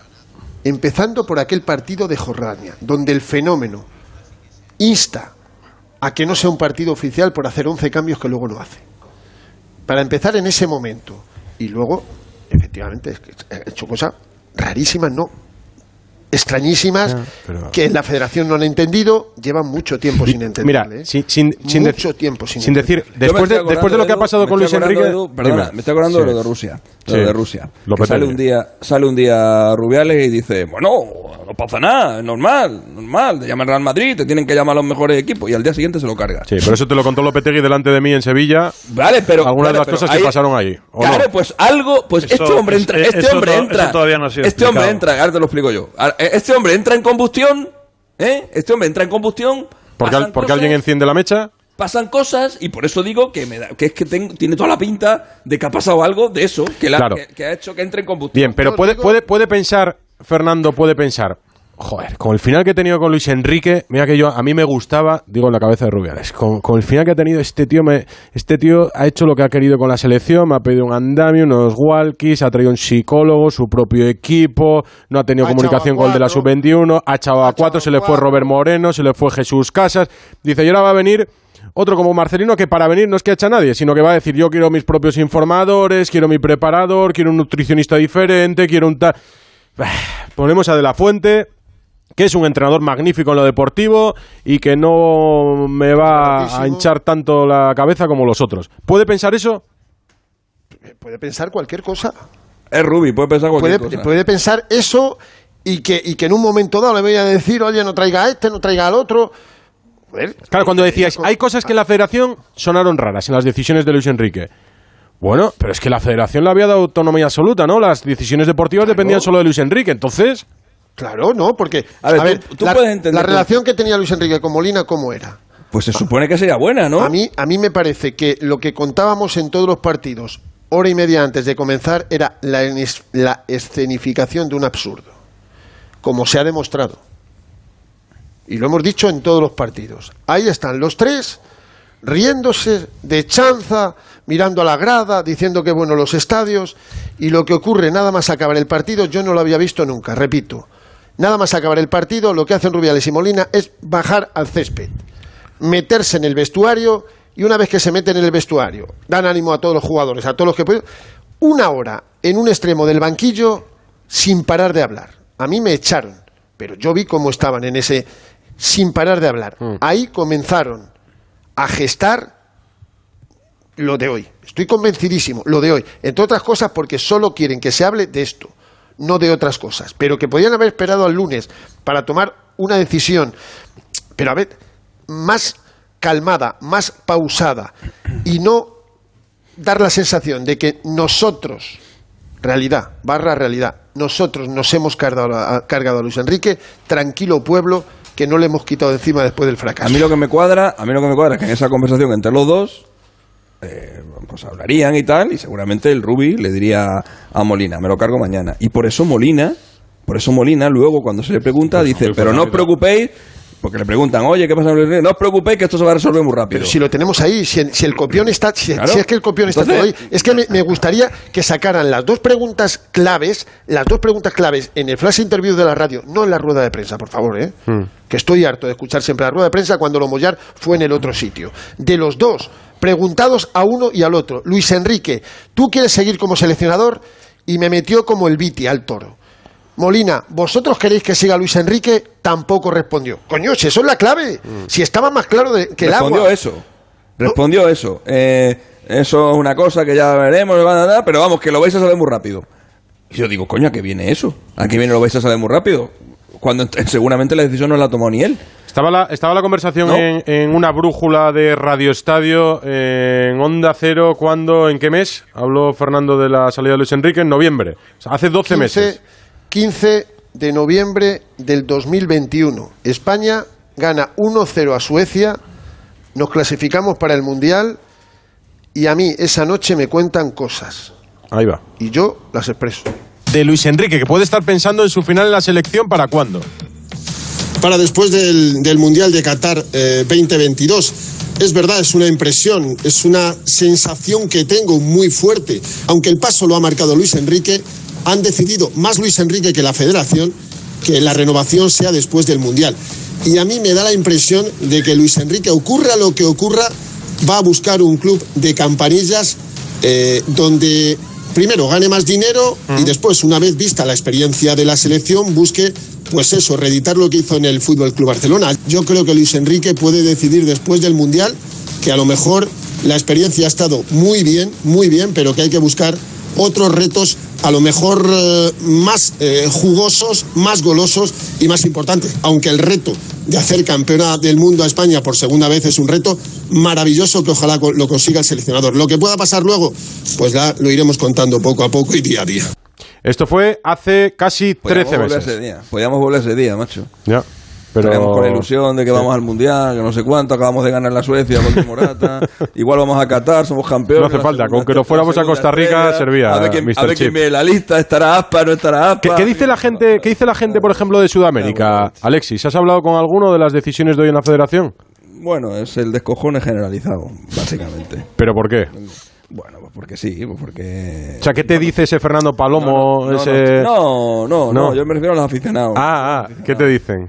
No, la gente está descojonada. La gente en Sudamérica nos tiene bastante, bastante tirria.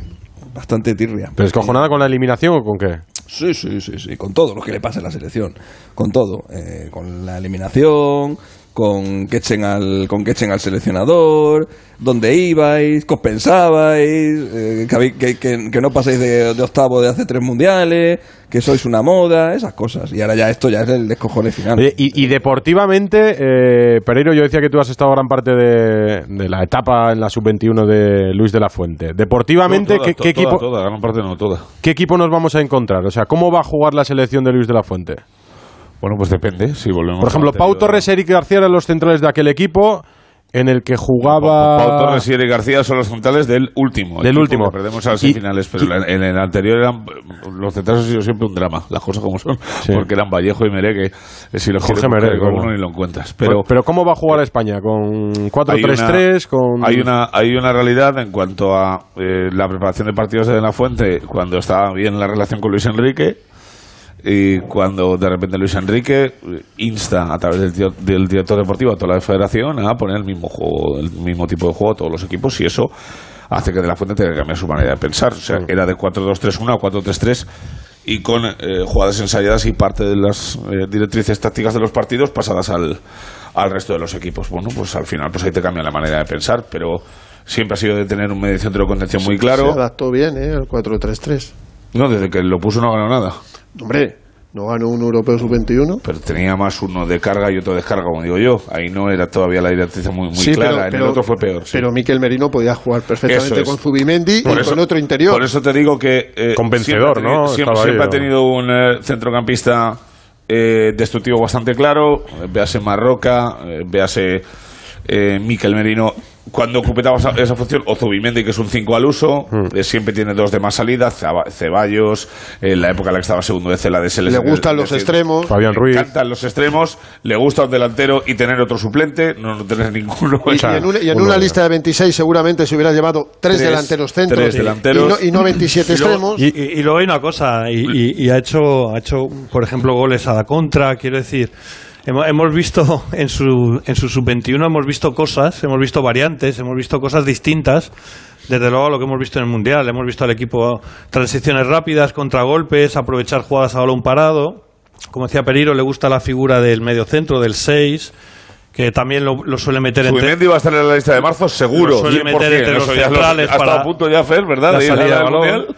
No, yo creo que tiene bastantes similitudes, eh, evidentemente en, en el, en el último tramo, y creo que en ese sentido, y luego es un equipo de posesión absolutamente, es un equipo que llega al área contraria con un montón de gente. Es decir, en y eso, por cierto, en no lo re- del estilo y la forma de jugar, en eso yo creo que va no a haber rehúsa, poca diferencia. no rehúsa a Y- si hay que centrar un balón se centra, si que no jugar en corto no se juega en corto. No es un talibán, no es fundamentalista. Y luego hay una No, cosa, y luego hay una Luis cosa, Edu. Gaby, Gaby está trempante por la posibilidad de que, claro, de que Marroca sea internacional español, Ah. eh, pase a valer 60 Bueno, kilos y se lo puedan, y se lo puedan No, pero- y pueda, pueda volverse a poner el, pasaban- Ahí- el pasamontañas y ir a atracar a alguien. El Oye, el eso lo, el último eso es lo único que le No, preocupa a pero es verdad que a Luis le gusta Marroca, eso El, el está ulti- muy bien, el que bueno, está muy el, bien. el que lo pone titular Paquita Pero es, es vu- él. ¿es- es vuestro No, o está cedido por el Valle? No, no, es, es vuestro vuestro, y ¿no? es un gran jugador además. Descu- y creo que no descubro de- nada. Ahí- A mí me encanta. Marroca, Gaby. Me encanta. No, digo que hay también, una serie de similitudes con equipos. Si nos acordamos del equipo que gana el Europeo en 2019, es fácil de recordar.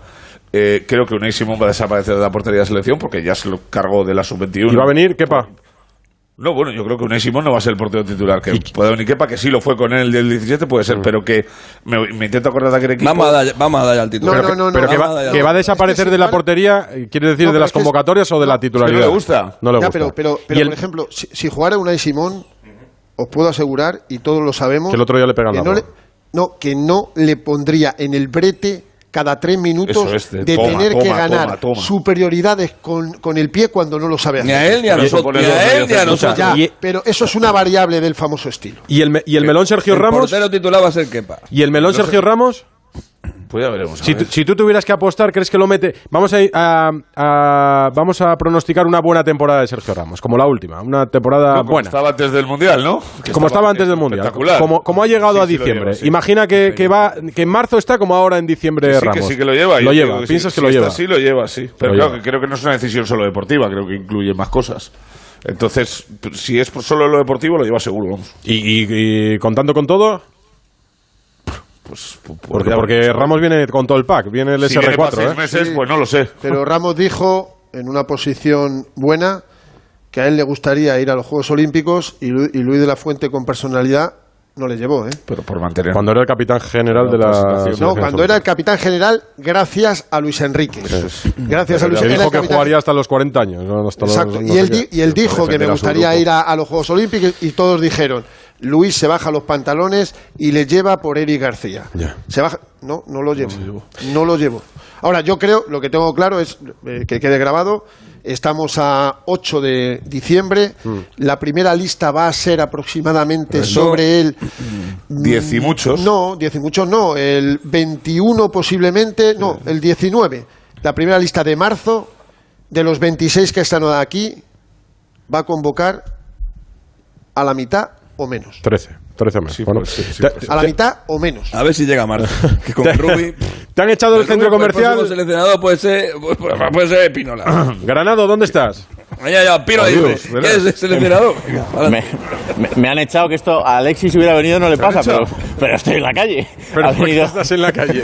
Estoy en la calle porque ha venido un señor de seguridad y me ha dicho que, que me han visto por las cámaras hacer entrevistas y que está y que está prohibido. Pues si No- hemos no- pedido no. todos los permisos y Claro, toda la yo- burocracia yo- está hecha, nos hemos puesto en contacto todo. con el ministerio. Sí, no, Del no, ministerio yo- se ha remitido toda la consejería, de la consejería No, pues- tres media.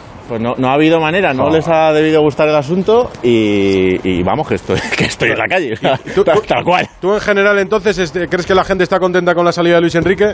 Sí, sí, sí, sí, sí, sí, sí, Está la gente, está la gente contenta y contentos también con, con Luis de la Fuente porque le ven un tío afable y que les apetece ver. ¿Y tú? Yo, estoy más motivado con, ¿Tú yo también? estoy motivado con la salida de Granado del centro comercial. Lo han echado, Chipi. Enrique. Han eso, echado, es que- han echado Granada del A los dos centro comercial. lo- A los dos les ha pasado lo mismo. Con un micrófono de onda cero. No les La ha de gustado. Granado- La de Granado me parece absolutamente merecida. Y justa. Vamos. Lo, lo que no hemos conseguido que os pase en Qatar me, me acaba de, de pasar a mí aquí ahora. Madre mía, madre mía. Esto es. Granado, gracias. sí, a ti por venir. Decimos. Ah, Burgos, ¿cuándo te vuelves a España? ya, ya. Me vuelvo. eh, ¿Qué hora es? Las nueve y cuarto en España. Once y cuarto en Qatar. horas- en tres horas y diez minutos. Ah, sí, Ah, en, en tres horas y diez minutos coges el avión. Bueno, pues entonces te dejo de Cuatro, cuatro- cuatro horas y diez minutos más o menos. rehacer la maleta. Y, y quiero estar el lunes a las doce y media en esa, en esa federación, en ese salón Luis Aragonés, porque me apetece eh, saber más cosas de lo que va a pasar ahí y me apetece ver la presentación de alguien que por sus méritos en las categorías inferiores desde hace nueve años se merece ser seleccionador. No sé si más que otros, pero me apetece que Luis de la Fuente, ya que lo han nombrado, sea seleccionador español. Es la noche y el día. Pero yo creo que este tío, aparte de hacer jugar a los futbolistas, lo que va a hacer es que no haya la desunión que ha habido, que ha sido Eso una seguro. vergüenza durante este, durante este mundial y sobre todo no nos va a dar ni una millonésima parte de la rueda de prensa que de forma lamentable Luis Enrique dio el lunes pasado. El lunes lo contaremos en la brújula de Radio Estadio. Buen viaje, Fernando. Gracias. Edu. Mr. Chip, ¿te vas a cenar por ahí? Eh, púlsame la opinión de todos los compañeros de los medios internacionales y el lunes me cuentas qué tal. Perfecto, Pidal, pero vamos, no voy a hacer, no voy a hacer nada. No me encuentro, no me encuentro Oye, te digo una cosa, yo empecé el programa como tú, un poco desilusionado, pero se lo decía a Pereiro, Pereiro, te lo digo en serio, ¿eh? no es que, no- o sea, no, no siento antipatía, no me genera rechazo, era más el, Edu- Edu, no era más el, no me enti- no lo sé, lo sé, mal. que sí, que la lo sé. que tengas Lo- tú de Luis de la Fuente me da igual, y igual que a ti te da igual la mía. Lo digo, lo, claro. lo- lo digo por el currículum, pero oye, que Claro. tenemos tiempo a ilusionarnos de aquí a marzo. Tenemos tiempo a ilusionarnos. Por ejemplo, mandaremos una copia de la Nations League a casa. si la federación no nos, no nos eh, censura, y creo que no, una entrevista con Luis de la Fuente, que lo tendremos como lo hemos tenido siempre, pues seguro que me ilusionaré un poco más. Esperemos. Eh, Alexis, abrazo. Hasta luego. Bueno, Pereiro, tú te quedas que me tienes que contar los cuartos de final de mañana. Eh, Alfredo Martínez sí que sigue en Qatar. Había quedado hoy con un viejo conocido de nuestro fútbol. ¿Con quién estás, Alfredo? Hasta aquí a Qatar ha llegado la destitución de Luis Enrique, la sustitución por Luis de la Fuente y una persona que conoce muy bien a Luis Enrique y al fútbol español, Risto Stoikov, nos puede explicar. Risto, muy buenas tardes. Buenas tardes. ¿Te ha sorprendido la no continuidad de Luis Enrique? Soy triste.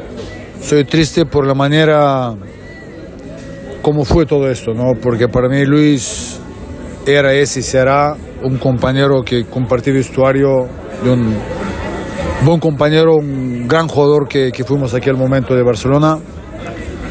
Y todo lo que he hecho en el fútbol, yo creo que razón le ha dado a él. Cuanto no tienes, tienes que inventar algo. Y cuanto no se puede inventar, pierdes partido. Para mí Luis podía seguir con esta selección porque otro día le expliqué a mucha gente que yo veo esta selección de España candidata para Mundial 26. Y con todo mi, mi reconocimiento de fútbol, creo que esta selección, con dos, tres retoques, podía hacer cosas mucho más grandes. Y los chavales jóvenes sí tienen un gran futuro, pero cuando estás una campe- campeón del, digamos, campeonato del mundo, tienes que ir a, a ganarlo, ¿no? Pero, pero ¿qué nos pasó con, con Marruecos? ¿Por qué crees que España no fue capaz de...? Eh, en el fútbol español, hace muchísimos años no existe un 10, no existe un extremo, digamos, eh, que marque diferencia. Que marca la gran diferencia, que busca la profundidad. O sea, no poner mi nombre, pero hay gente que han jugado aquí en la selección de, de España, el, el Chiqui, el, el Goico, el Julio Salinas, Raúl, Fernando Torres, David Villa, buscando profundidad y profundidad. Jugadores diferenciales. Exactamente. Y hoy yo creo que España se chocó con una defensa, un equipo de Morocco muy, muy ordenado. Pero hay que tener un plan B, ¿no? Pero a ver, si a un plan B tiene que buscar el propio jugador. No propio entrenador, porque el entrenador no juega. Al final el jugador tiene que buscar, tiene que leer partido, tiene que buscar mejor posición, porque fíjate, primeros 10, 15 minutos hay una ocasión de, de Asensio donde tiene que acabar gol. Tiene que acabar con la experiencia, con, con la zurda que le tiene todo a Y ya favor. cambia el partido. Y cambia el partido. Y yo creo que esto tiki-taka ya murió. Ya no vamos a hablar de esto tiki-taka, tiki-taka, porque tiki-taka no vale para nada. Tienes que achufarla dentro. El mejor gol es cuando balón toca en red. El mejor tiki-taka es meter ¿Sabes? goles. Así es. Y te digo, hace muchísimos años en España no hay un David Villa, no hay un Fernando Torres, no hay un Raúl. Hay que buscar algo diferente. O sea, sí que tienes jugadores que pueden hacer este juego, ¿no? Yo, yo pensaba que Luis Enrique hasta 26 va a seguir con esta selección porque ya conoce todos. Pero bueno, esto es en el fútbol. eh, le deseo mejor, mejor de, de todo que puede pasar eh, Luis Enrique. Seguramente encontrará un equipo o una selección, seguramente. Y, y ahora hay que ver porque ahora eh, Luis, Luis de la Fuente, me decías que sí que le conoces a Luis de la Fuente. De tú, verdad que le casi nadie lo conoce. Bueno, nadie le conoce, pero tampoco hay que mirar su, su, su currículum. Es campeón de, de Europa, olímpico, olímpico, se conoce una generación dorada en el fútbol español. Claro que sí. Gracias, Risto. ¿eh? Un abrazo. Gracias, un abrazo. Risto que conoce perfectamente el fútbol español y que conoce también este mundial que está viviendo in situ Edu aquí en, en Doha. Stoikov en directo en Onda Cero en Doha con Alfredo Martínez. Voy a darme un paso por el fútbol y por el básquet en juego. El fútbol en segunda división en Málaga, Málaga-Granada. ¿Cómo vais, a Sánchez? Edu, llevamos 20 minutos de partido y es el Granada el que lo está intentando una y otra vez. Tuvo una ocasión muy clara Uzuni, prácticamente en boca de gol. Acabó echándola fuera el jugador, pero el tridente en ataque, Uzuni, Jorge Molina y Callejón, están haciendo que la defensa del Málaga se tenga que emplear a fondo. Como te digo, 20 minutos con el marcador inicial Málaga 0, Granada 0. Ya en marcha en Valdebeba, Real Madrid-Chelsea, Champions Femenina. Marta Martín de Blas. Del conjunto blue. Un primer acercamiento con un balón que ha quedado dentro del área chica del Real Madrid y una doble parada de misa con un balón al travesaño. La más clara del Madrid de Ola Carmona. Aprieta el Chelsea, aguanta el Real Madrid. Minuto 21 ya de partido. Real Madrid 0, Chelsea 0. Baloncesto Euroliga, en marcha el Real Madrid en el Wizzing, el partido en Valencia desde las 8. ¿Cómo van, Camps? El Valencia Basket que marcha perdiendo por 11 puntos en Tel Aviv, mediado el tercer cuarto, 5 minutos para que acabe el mismo. 47 Maccabi, 38 ahora Valencia Basket con la canasta de Xavi López Arostegui. Además tendrá tiro libre adicional. Mejor le van las cosas al Real Madrid en el Wizzing Center. Gana por 6 al final del primer cuarto. 23 Real Madrid, 17 Mónaco, gracias a Alberto Avalde, 9 puntos y a 5 de Sergio Yul. Curiosa la imagen de la discusión que han tenido Chus Mateo y Sergio Yul en la última jugada del primer cuarto. Chus Mateo le pedía a Sergio Yul que saliera al contraataque. Yul ha parado porque solo quedaban 20 segundos y una sola posesión y ambos han intercambiado opiniones. Ahora sale en el quinteto Yul dominando el Madrid 23-17 al Mónaco. Hay una información en la que Rubiales ha sido hoy portada del diario El Mundo. Vamos a ir a Qatar a contarla.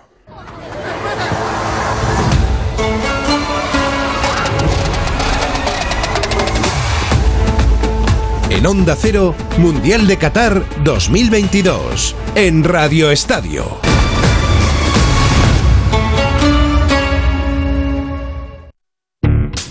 Me toca la revisión del coche. Eurorepar Car Service. Necesito un taller cerca de casa. Eurorepar Car Service. Se ha encendido una luz del coche. Eurorepar Car Service. Quiero la mejor relación calidad-precio. Eurorepar Car Service. Tu taller multimarca de confianza es Eurorepar Car Service. Eurorepar Car Service. Entonces, ¿con la alarma nos podemos quedar tranquilos aunque solo vengamos de vacaciones? Eso es, aunque sea una segunda vivienda. Si se detecta cualquier cosa, nosotros recibimos las señales y las imágenes. Y sobre todo, la policía también podría comprobarlas, incluso desalojar la casa. Y con la app puedes ver tu casa cuando quieras. Y si es necesario, viene un vigilante a ver si está todo bien. Protege tu hogar frente a robos y ocupaciones con la alarma de Securitas Direct. Llama ahora al 900-272-272. Llega la semifinal. Me dejáis sin palabras. En directo. Absolutamente brutal. Tú decides los cuatro finalistas. ¡Vamos! Líder y lo más visto de la noche del viernes. El mundo entero va a vibrar. La voz, la semifinal. Mañana a las 10 de la noche en Antena 3. La tele abierta.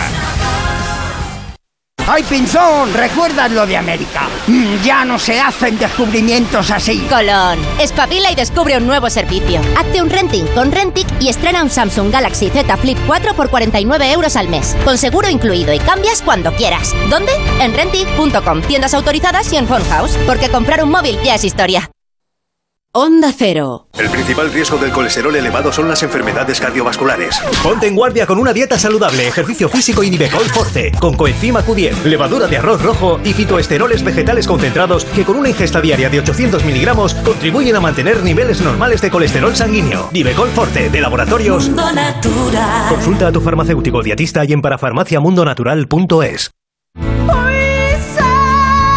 Llega a Madrid Los Puentes de Madison. El musical más conmovedor de todos los tiempos. Nina y Jerónimo Rauch le dan vida a esta gran historia de amor. Desde noviembre, en el Teatro EDP Gran Vía.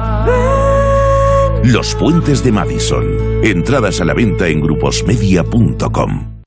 Genera diferentes espacios en tu casa con paredes de pladur y casonetos Dierre en Bricolaje Moraleja. El mayor stock y variedad en perfiles, aislantes y placas de pladur de todo Madrid. Precios inmejorables. Bricoferta. Placa de pladur 2,60 metro cuadrado. Casoneto metálico Dierre 89 euros. Bricolaje Moraleja. En Getafe, calle Galileo Galilei 14. Bricomoraleja.com. Llega la Revolu Plus, la Ocasión Plus. 7000 coches con descuento de hasta el 30%. Ahora es el momento. No dejes escapar esta oportunidad irrepetible. Hasta un 30% de descuento y solo hasta fin de mes. Ocasión Plus, 15 centros en Madrid, dos nuevas tiendas en Torrejón y una en Arganda. Localiza tu centro más cercano en ocasiónplus.com. Abierto sábados y domingos.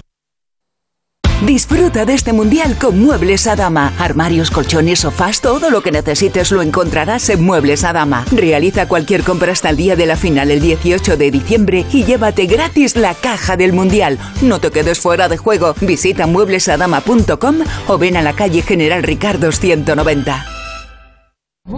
Esta Navidad vive la magia de la ópera en el Real. Del 15 de diciembre al 6 de enero, disfruta del bel canto más romántico con La Sonámbula de Bellini. Una nueva producción del Real con las excepcionales voces de Nadine Sierra, Xavier Anduaga o Rocío Pérez, entre otros grandes artistas. Entradas desde 17 euros en teatroreal.es. Con el patrocinio de Endesa. ¿Te gustan los clásicos? Como cada año vuelve el café de Navidad de Fanático by Cafés La Mexicana, el auténtico. Un café intenso y sorprendente que nos inunda con su aroma de Navidad. Una combinación secreta de los mejores granos del mundo tostados de manera artesanal. Encuéntralo en tu tienda de La Mexicana o en lamexicana.es y recíbelo en casa en 24 horas. Facebook, Twitter, YouTube, hay más de un medio para que nos sigas. ¿Cuál te gusta más? Onda Cero es la radio que siempre va contigo, porque estamos en las redes sociales para que nos sigas, para que opines, para que compartas noticias. OndaCero.es, más y mejor.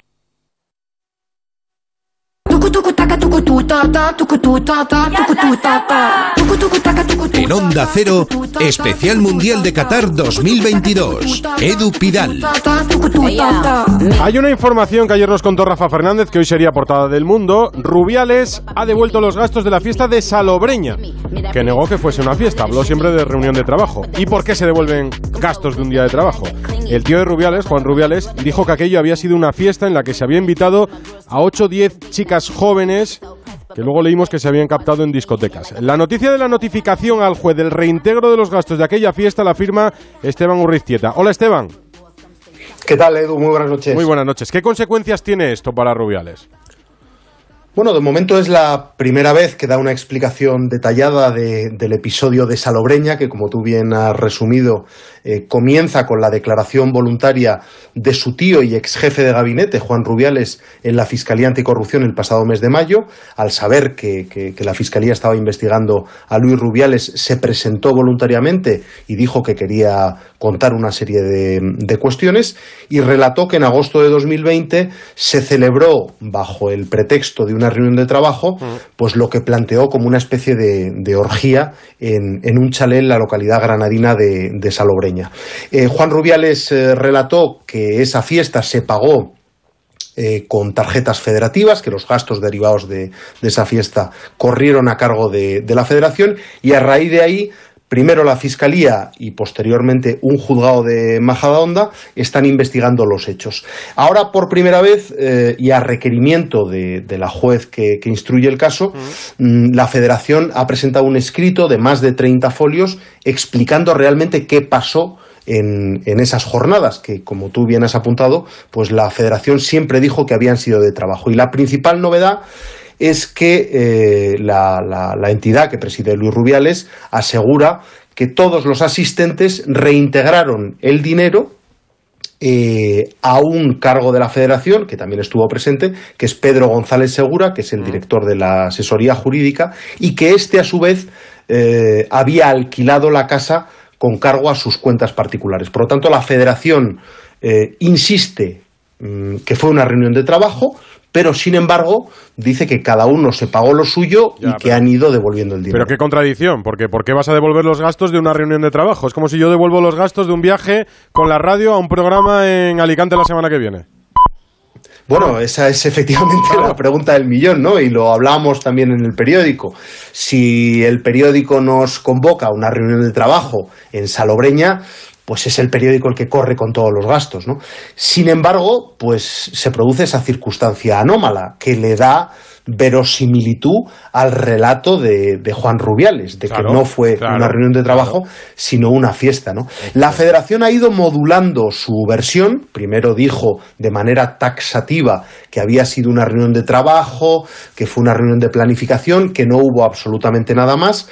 Posteriormente, Luis Rubiales, en una entrevista con El País, admitió que además de trabajar hubo una paella con amigas.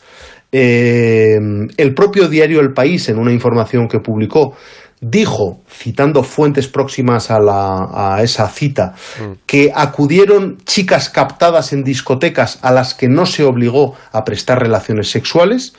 Eh, y ahora la federación, en una nueva vuelta de tuerca, dice que efectivamente se trabajó, pero que los eh, directivos necesitaban vacaciones ese año, eh, que por eso se eligió un chalet en la playa y que se intentó eh, reproducir, dice el escrito, una especie de clima en el que se combinara el trabajo con el periodo estival. Es decir, ya admiten que no solo se trabajó, sino que hubo eh, momentos de esparcimiento y que por eso todos devuelven el dinero. es que a mí la sensación que me queda es que acabarán diciendo que efectivamente fue una fiesta. Es como, si yo me voy con los compañeros de Onda Cero, alquilamos un chalet en el mes de junio, nos vamos todos a la playa, nos, pegamos una buena fiesta allí, con una paella, con unas copas posteriores, con amigos a los que invitamos, y decimos, que es una reunión de trabajo. Hombre, evidentemente sois compañeros de trabajo, pero esto tiene poco de reunión de trabajo. Esto lo dijo Juan Rubiales en, una declaración. E insisto, la noticia de la notificación a la jueza del reintegro de los gastos de aquella fiesta es lo que hoy es portada del mundo. El reintegro de los gastos. Eh, Rafa Fernández, sí, estás en Esteban, dime. Sí, sí, perdona, perdona. No, Rafa, que estás en Qatar. Sí, eh, la verdad, hola, muy buenas, a Esteban, a ti, Edu. Eh, la verdad es que es, eh, pues es la pregunta del millón, ¿no? Yo creo que sí, que todos los que estamos aquí en Qatar eh, lo hemos hecho habitualmente, que, nos, que nos vamos a una reunión de trabajo ah. y la pagamos nosotros. Eso es ah, algo que hacemos habitualmente, ¿no? Alexis suele pagar y los demás, pues le, le, vamos reintegrando el dinero, a ser posible, dos años después, se lo reintegramos. a ser posible, cuando ya sea noticia, a ser posible, cuando, haya un, cuando haya un juicio, es, lo habitual, es, lo, habitual que solemos hacer aquí. Y hacemos, lo mismo, y hacemos lo mismo, vamos a sitios, captamos a gente captamos a gente, no las obligamos a nada, ¿eh? es lo típico, lo, que se suele hacer.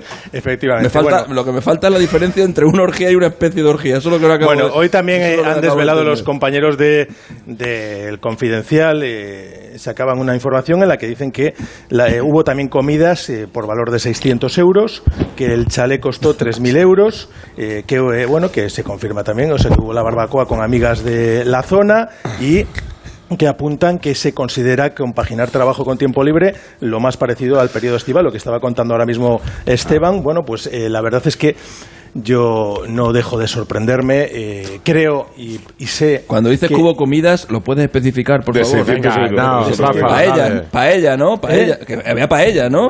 paella, pues sí. no Claro, es lo que han dicho que habían, es lo que han dicho que habían comido, no era paella, ¿no? A, a mí la sensación que me queda, Esteban, es que Juan Rubiales, que podíamos pensar que tenía algo personal con su sobrino porque la relación ya es inexistente, eh, en sus declaraciones dice la verdad.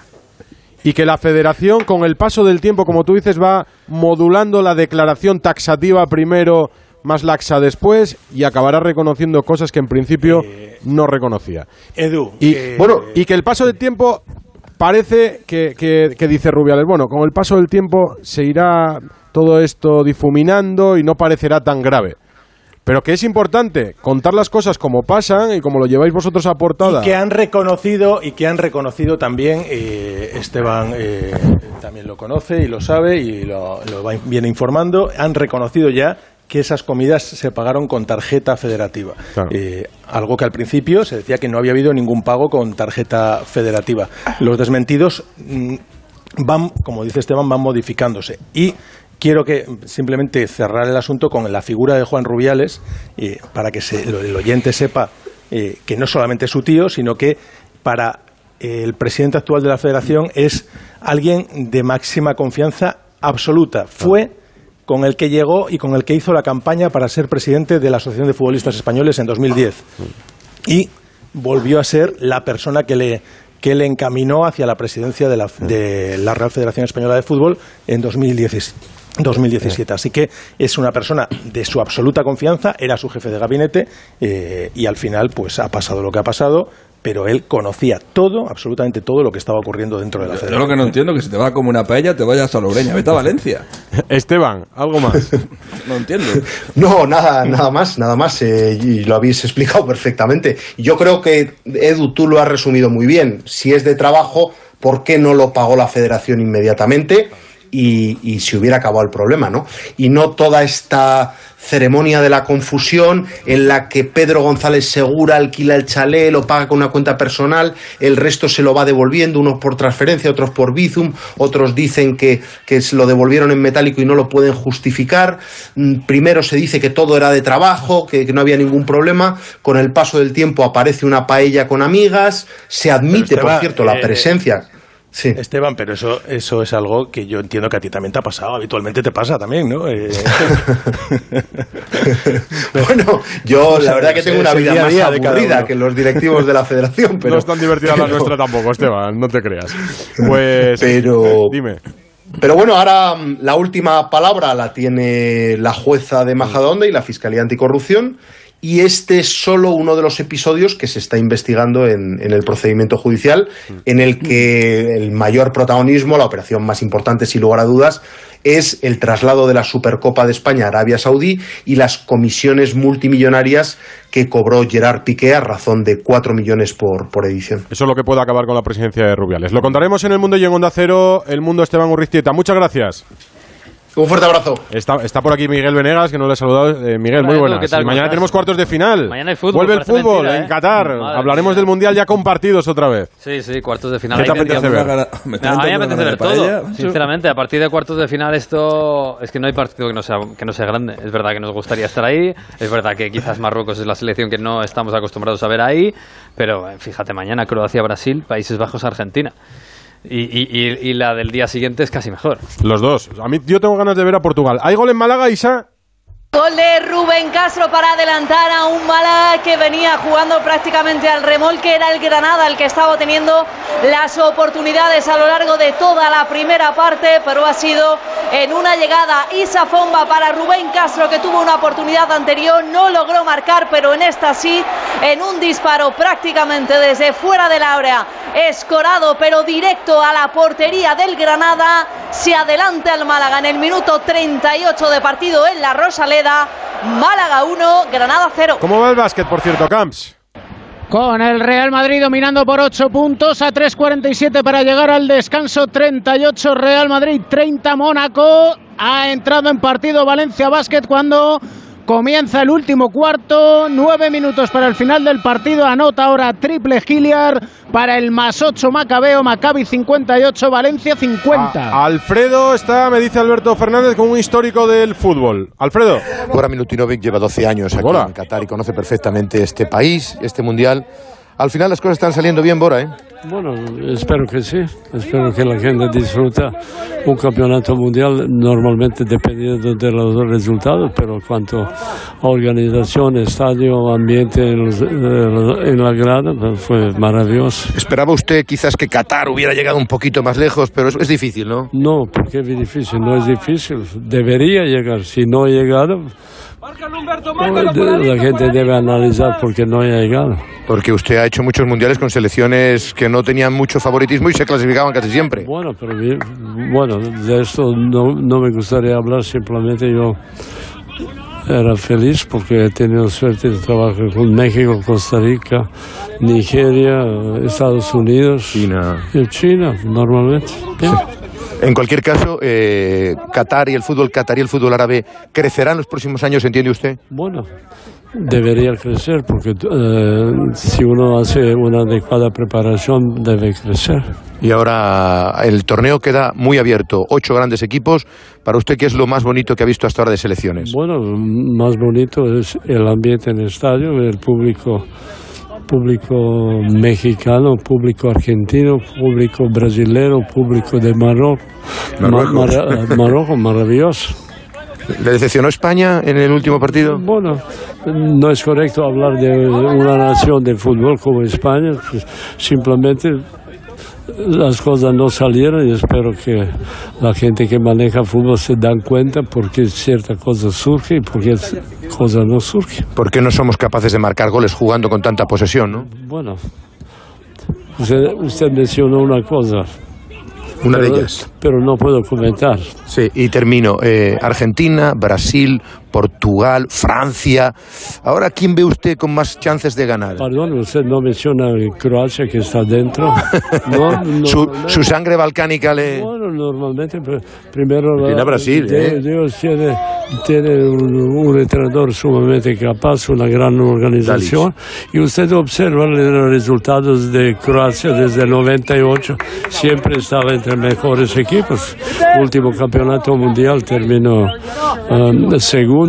En, en, Francia terminó uh, tercero. O sea, es, un país de fútbol, de pasión. Entonces no tienen tanta promoción, pero verdad, o sea, que le son que... dignos representantes de los Balcanes. Pero le, le, da, le da chance contra Brasil, es que le ha tocado la más difícil. Bueno, depende para quién es más difícil, para Brasil o para Croacia. No, verdad, sinceramente pienso. Me, me parece que tiene, o sea, parece, hablando seriamente, tiene jugadores capaces, están donde están por la manera como han jugado, entonces en un partido de fútbol todo, todo es posible. Termino, una última pregunta. Hay mucho debate con respecto a Qatar, a cómo se vive en Qatar y todo eso. ¿Se, se cuentan muchas cosas que no son ciertas? Bueno, depende de quién cuenta. Depende de quién cuenta. Usted, Aquí se vive con libertad, se vive bien. Normalmente, fenomenal. Si uno se comporta como son las leyes, uno debe ser respetuoso de las leyes, pero uno debe ser como Qatar era 20 años antes, como está hoy, y se da cuenta que Avan, es un, avanzado no, mucho. No mucho, muchísimo. Muchísimo. Muchísimo. 12 años le dan mucha autoridad para hablar de todo esto, Bora. yo no puedo hablar, no hablo simplemente mi experiencia y me da mucho gusto que he tenido suerte, para no ser, utilizar otra palabra, estar con esta gente donde me siento como en mi casa. Muchísimas gracias, Bora. Un abrazo. Un placer. Bora Milutinovic, toda una institución del mundo del fútbol, el seleccionador que más veces ha estado con distintas selecciones en mundiales. Histórico, desde luego. Gracias, Alfredo. Mañana hay cuartos de final, esos dos partidos. Ambos los vamos a contar en Radio Estadio con Edu García. el sorpresón de los cuartos, ¿qué sería, Venegas? ¿Que pase Marruecos? Hombre, sí, claro. Ese sería la mayor sorpresa. Sin ninguna duda. del resto, cualquier cosa que pase no sería sorpresa. Es decir, que entre Croacia y Brasil, hombre, que sería sorpresa que Croacia elimine a Brasil, pero no sería un sorpresón por Croacia. No sería un sorpresón, aunque eh, seguramente todos esperamos que pase Brasil, por supuesto. Pero digamos que Brasil cuando cae, pues cae en una de estas, ¿no? ¿Y, Holanda-Argentina? ¿50-50? Yo, la, yo veo por encima Países Bajos, sinceramente. Visto lo visto en octavos, vimos a Argentina en octavos a punto de ir a la prórroga contra Australia. Una Australia mm, con muy poquita calidad, con jugadores que los que tenían calidad bastante mayores como Lecky.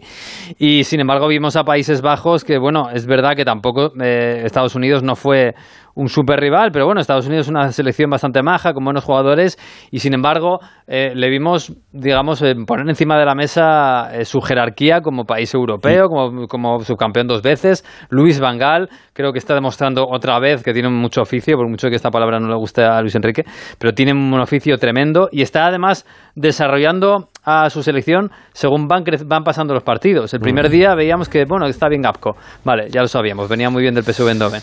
Luego hemos visto pues mejorar a Frankie de Jong. Luego hemos visto un gran Dumfries otra vez.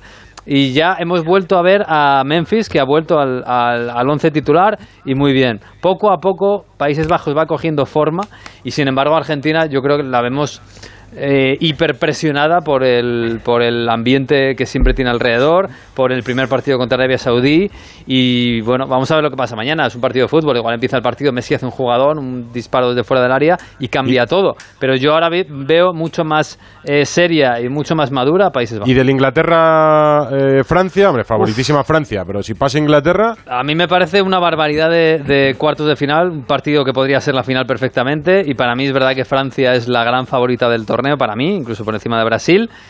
Pero es verdad que Inglaterra, si ves el once titular, son todos estrellas. Son, es un equipo que puede ganar la Copa del Mundo perfectamente. Mm. Me parece que es una final, o un partido que podría ser una final y que, sin embargo, es verdad que Francia tiene mucho más claro eh, los resortes de su equipo todo lo que juegan, desde Griezmann en el mediocampo, que parece nuevo, pero lo tiene muy bien asumido, hasta el liderazgo de, Mbappé y el 9 de, de, Giroud. Me parece que Inglaterra da algún pequeño bandazo. Es verdad que esta es una selección seria y lo ha demostrado en los últimos años, pero me parece que Francia está por encima. ¿Y quién quería decir algo que escuchaba por el fondo? Gaby, creo que quería. Gaby, quiere aportar. Sí, Gaby está deseoso de aportar. Gaby, dale, dale. La, la, verdad que ha sido ha sido Mr. Chip que quería que, hablara. Sí, pues habla, y, habla y pronostica, ya que estás aquí, macho. No, pues, yo, de, lo que estabais diciendo solo, solo diría que para mí sí que sería una enorme eh, sorpresa que, Croacia se cargará a Brasil. Para mí Brasil es súper favorita contra Croacia y todo lo que sale una victoria brasileña. Para ti sería más sorpresa que Croacia gane a Brasil a que Marruecos gane a Portugal.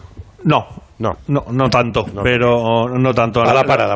Lo, de Marruecos, desde luego, sería sin ninguna duda la mayor sorpresa, pero sí creo que que Croacia ganara a, Brasil sería una sorpresa también enorme. Yo, vamos, le doy muy poquitas posibilidades a Croacia y el otro día se mostró como un equipo bastante anárquico tiene calidad, evidentemente, tiene jugadores de, jerarquía, pero vamos, Brasil ahora mismo me parece muy, muy superior a Croacia. Habéis estado, Alfredo está por las calles de Doha con estas entrevistas que hemos escuchado, está Pereiro, Rafa, Romero, todos pendientes de los cuatro equipos que van a ser protagonistas mañana en los cuartos de final que vamos a contar en Radio Estadio.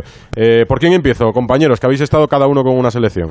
Yo creo que con, Brasil. Pues venga, Pereiro. Bueno, pues nada, que ya sabemos que eh, y Gabriel Jesús no van a estar evidentemente para el partido porque están fuera de la Copa del Mundo, que parece que Thiago Silva eh, viene con alguna que otra molestia, si no está, que ya me cuesta creer que no estará, porque va a estar por ser el capitán y por mil cosas, jugaría militado eh, junto a Marquinhos y arriba con, con toda la metralleta. Rafinha por un lado, Vinicius por el otro, con Paqueta y Neymar en enganche y con eh, Richarlison en punta y Casemiro aguantando todo el equipo por, por detrás. Danilo que vuelve al, al lateral derecho y el resto ya eh, no lo sabemos. Eh, Brasil es capaz de aguantarte la primera mitad y destrozarte la segunda, de hacer un partido como el de otro día donde te destrozan cinco minutos al principio. Eh, es posible que el rival más duro que haya tenido en la Copa del Mundo, sin lugar a dudas, vaya a ser Croacia, que parece que siempre está fuera de todo favoritismo, pero al final, semifinales o final de un mundial, Nations League la fase final, aquí ya están los cuartos entre los ocho mejores. Y qué mejor que te lo cuente yo que te cuente Tite lo que piensa de Croacia, que la tiene muy arriba, mira. Hay una calidad técnica a nivel individual, hay calidad técnica colectiva, la resiliencia, hay una persistencia. Nosotros reconocemos las virtudes del rival, pero nos centramos en repetir nuestro juego. Nosotros hacemos un juego excelente y ahí podrá pasar quien sea mejor. El rival de Brasil es Croacia, con Croacia ha estado Romero, ¿no? Alejandro. Hola, Edu, ¿qué tal? ¿Ilusiona ver a Modric mañana otra vez? Sí, claro, ilusiona siempre ver a un jugador de su categoría y su clase. Y ojo, que esta selección llega invicta a jugar ante, ante Brasil mañana, porque empató a cero con Marruecos, ganó a 4-1 a Canadá, empató a cero con Bélgica, empató a 1 con Japón, y ya sabemos el resto de la historia, ¿no? Después del empate de Perisic, tras estar por detrás en el marcador, llegaron los penaltis, apareció Livakovic, y ahí está, tercera vez que juegan unos cuartos, eh, terceros en Francia en el 98, y ya recordamos en el último Mundial los subcampeones del mundo después de haber superado tres prórrogas. O sea que están absolutamente acostumbrados a llegar al extremo, aunque sean los décimos segundos del ranking y mañana se enfrenten, del ranking FIFA, y mañana se enfrenten a los primeros que son los, brasileños. Se han visto las caras eh, dos veces en un mundial, eh, nunca en eliminatorias, dos victorias para Brasil, en Alemania y en Brasil 2014, y mañana quieren venganza los, los croatas. Tenían una duda, la de Sosa que andaba con un proceso febril, pero finalmente va a ser de la partida. La gran revelación, sin duda, es el central eh, Guardiol, que mañana va a tener trabajo extraordinario y ya ha hablado hoy Luka Modric de su compañero en equipo Vinicius como ese hombre a tener en cuenta. Vinicius está en una forma increíble, es un gran tipo, tenemos una gran relación, él ha mejorado mucho, se nota tanto en el club como en la selección. Mañana tenemos la difícil tarea de detenerlo, todo el mundo conoce sus cualidades, pero si puedo ayudar a dificultar su trabajo con algún detalle, sin duda lo haré. Estamos todos aquí para luchar por nuestro país. Pero yo tengo muchas ganas de escuchar en Radio Estadio la Argentina-Holanda, Alfredo, porque eh, aunque veamos a Francia, Brasil, yo la Argentina de Messi la seguiré considerando favorita hasta que me demuestren lo contrario.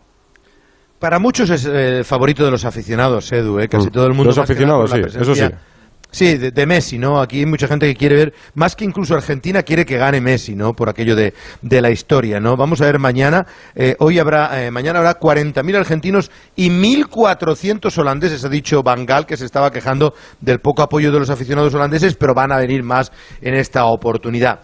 Bueno, en torno a Argentina, buenas noticias. Esta tarde ya han entrenado, el, por lo menos en los 20 minutos que han sido abiertos para todos los periodistas, Di María y De Paul, que eran las dos grandes dudas. El Fideo está en condiciones, como ha dicho Escaloni. Escaloni se ha sentido molesto, porque ha dicho, bueno, ¿cómo es posible que entrenemos a puerta cerrada y que ustedes pongan por la noche que De Paul no ha entrenado? Los dos van a estar en condiciones, sí, es verdad, pero es que, claro, ellos intentarán esconderlo, pero el periodismo tiene que tratar de informar, ¿no? Yo creo que van a ser titulares, que el damnificado es el Papu Gómez para que entre Di María. Vamos a ver si los laterales cambia y si tienen opciones Acuña y Montiel de entrar en el once titular o no, pero en cualquier caso, Scaloni ha hablado de Holanda y de este choque de los cuartos de final en el segundo aniversario del fallecimiento de Sabela, que también ha tenido un recuerdo Scaloni. Yo creo que los ocho que están ahora, cualquiera puede jugar la final, no tengo duda. Estás a un paso de, jugar los siete partidos y y creo que cualquiera ha hecho méritos para, para poder eh, jugar la, la final. la línea es muy... Ahí estás al límite de decir quién puede ser mejor y, ganarla. Creemos que, que, está muy parejo, como se viene demostrando, y que, que, hay rivales que son que a priori uno piensa que a lo mejor no, no tienen el nivel para, para, para enfrentar a otra selección y al final el resultado y el desarrollo dice lo contrario. Y enfrente Holanda. Hoy me ha encantado la rueda de prensa. Le han dado Bangal y Memphis. Ha estado muy bien. Y la primera pregunta. Muy bien. Sí, ¿verdad? Eh, tiene tres o cuatro frases tremendas. Una de, ellas, una de ellas le dicen: Oiga, ha dicho Di María que usted ha sido el peor entrenador que ha tenido en su carrera.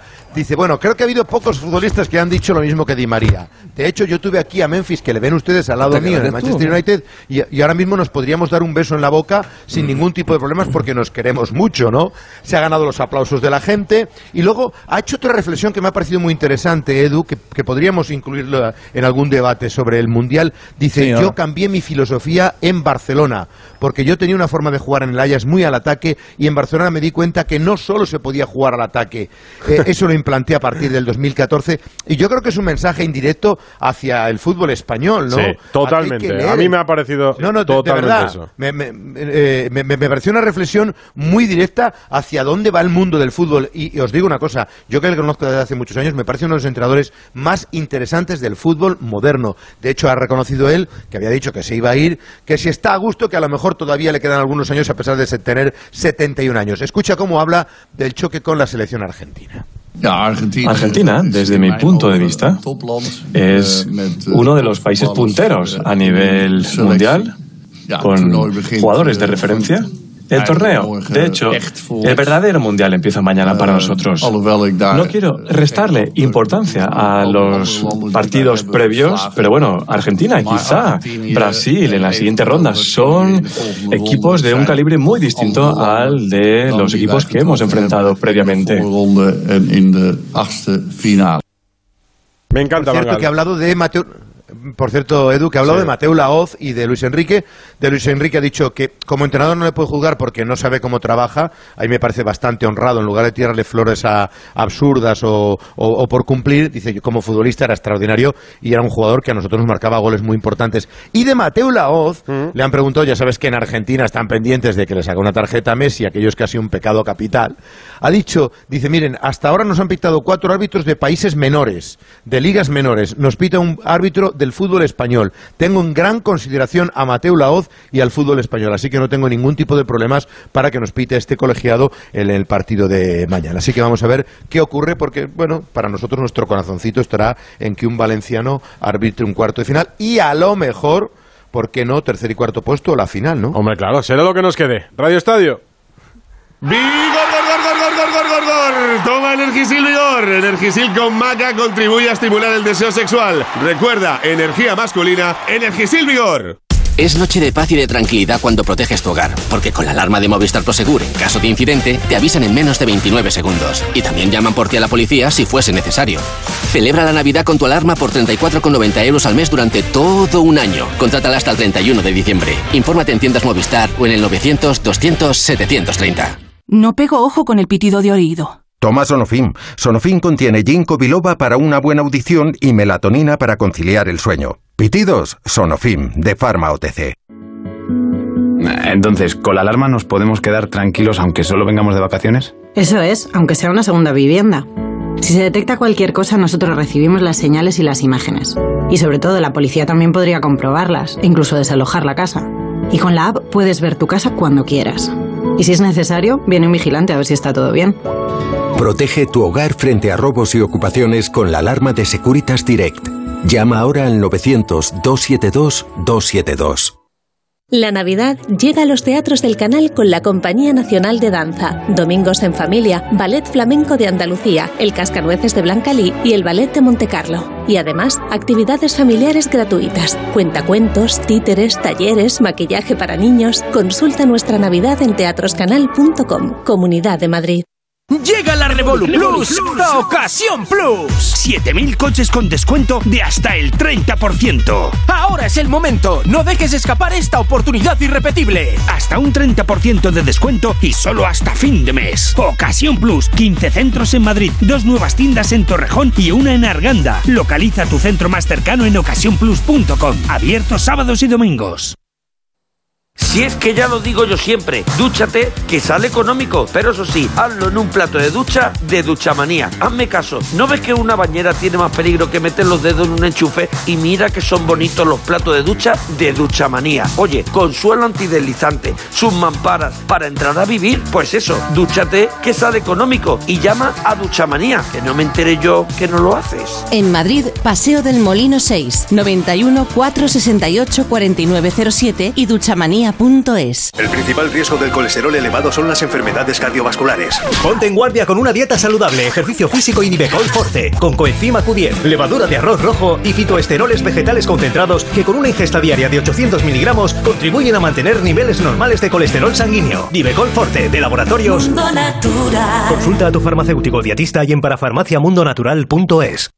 ¿Problemas de humedad? Iberdeco Humedades es la solución. Devolvemos la salud a tu vivienda con nuestros tratamientos antihumedad definitivos, de principio a fin, hasta 30 años de garantía. No lo pospongas más. Solicita ahora un diagnóstico gratuito en iberdecohumedades.es 910 31 10.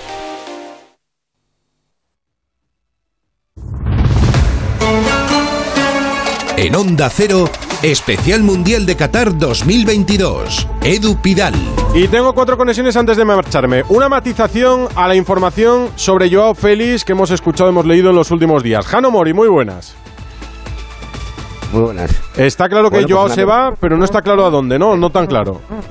Claro, está, se ha filtrado la intención del jugador de abandonar la disciplina rojiblanca en enero. El club, a través de su director general, ha dicho que ha cambiado de postura, de no vender al portugués a abrirle la puerta. Mm. Y ahora la pelota está en manos de su representante, de Jorge Méndez. Vamos a ver qué ofertas presenta. Costó 127 millones de euros. El Atleti no lo quiere regalar y va a ver la oferta más interesante. Es verdad que ahora mismo todo apunta a que eh, el Aston Villa está en la pole position. Pero esperemos acontecimientos y que termine el Mundial, Edu. Pues nos lo cuentas, Jano. Pero bueno, veremos a Joao en el Aston Villa o en otro equipo, pero no en el Atleti. El deporte en directo, ¿cómo lo dejamos? La segunda división en Málaga, Isa. a cero el gol de Rubén Castro que llegaba en el minuto 36 de partido, el cuarto gol del delantero canario con la camiseta del Málaga, una victoria momentánea que hace que el equipo de Pepe Mel esté penúltimo en la tabla clasificatoria, pero solo a un punto de la salvación. La Champions femenina en Valdebebas, Marta. ¿Qué tal, Edu? Pues descanso en el Alfredo de Estáfano. Rozábamos el minuto 37 cuando, cuando después de un error de la guardameta Blue, el Real Madrid ha puesto el 1-0 en el marcador. El primer gol que encaja en Champions el Chelsea. Todo en un encuentro muy especial para Esther González, la Ariete Blanca, que celebra su trigésimo cumpleaños. Esperemos que lo pueda celebrar con una victoria. ¿Y el baloncesto, Camps? El Valencia ha perdido en Tel Aviv ante el Maccabi 84-68. El Real Madrid al descanso en el Palacio gana por tres puntos ante el Mónaco. Real Madrid 48, Mónaco 45. Pues así cerramos el especial. Venegas, módulo Qatar, ¿os lo habéis pasado bien? bueno, queda mundial, ¿eh? Digo por el final de España, pero que todavía una queda. semana y un poquito. Queda una semana y un poquito todavía. Dos, dos, dos, días de cuartos, mañana y pasado mañana, y dos días de semis, ¿no? Martes y miércoles. Exacto, y en teoría los mejores. En teoría. En teoría. Mañana lo contaremos con Edu García. Ahora sigue la información en la brújula y el deporte vuelve a las 12 con Aitor Gómez en Radio Estadio Noche. Hasta luego.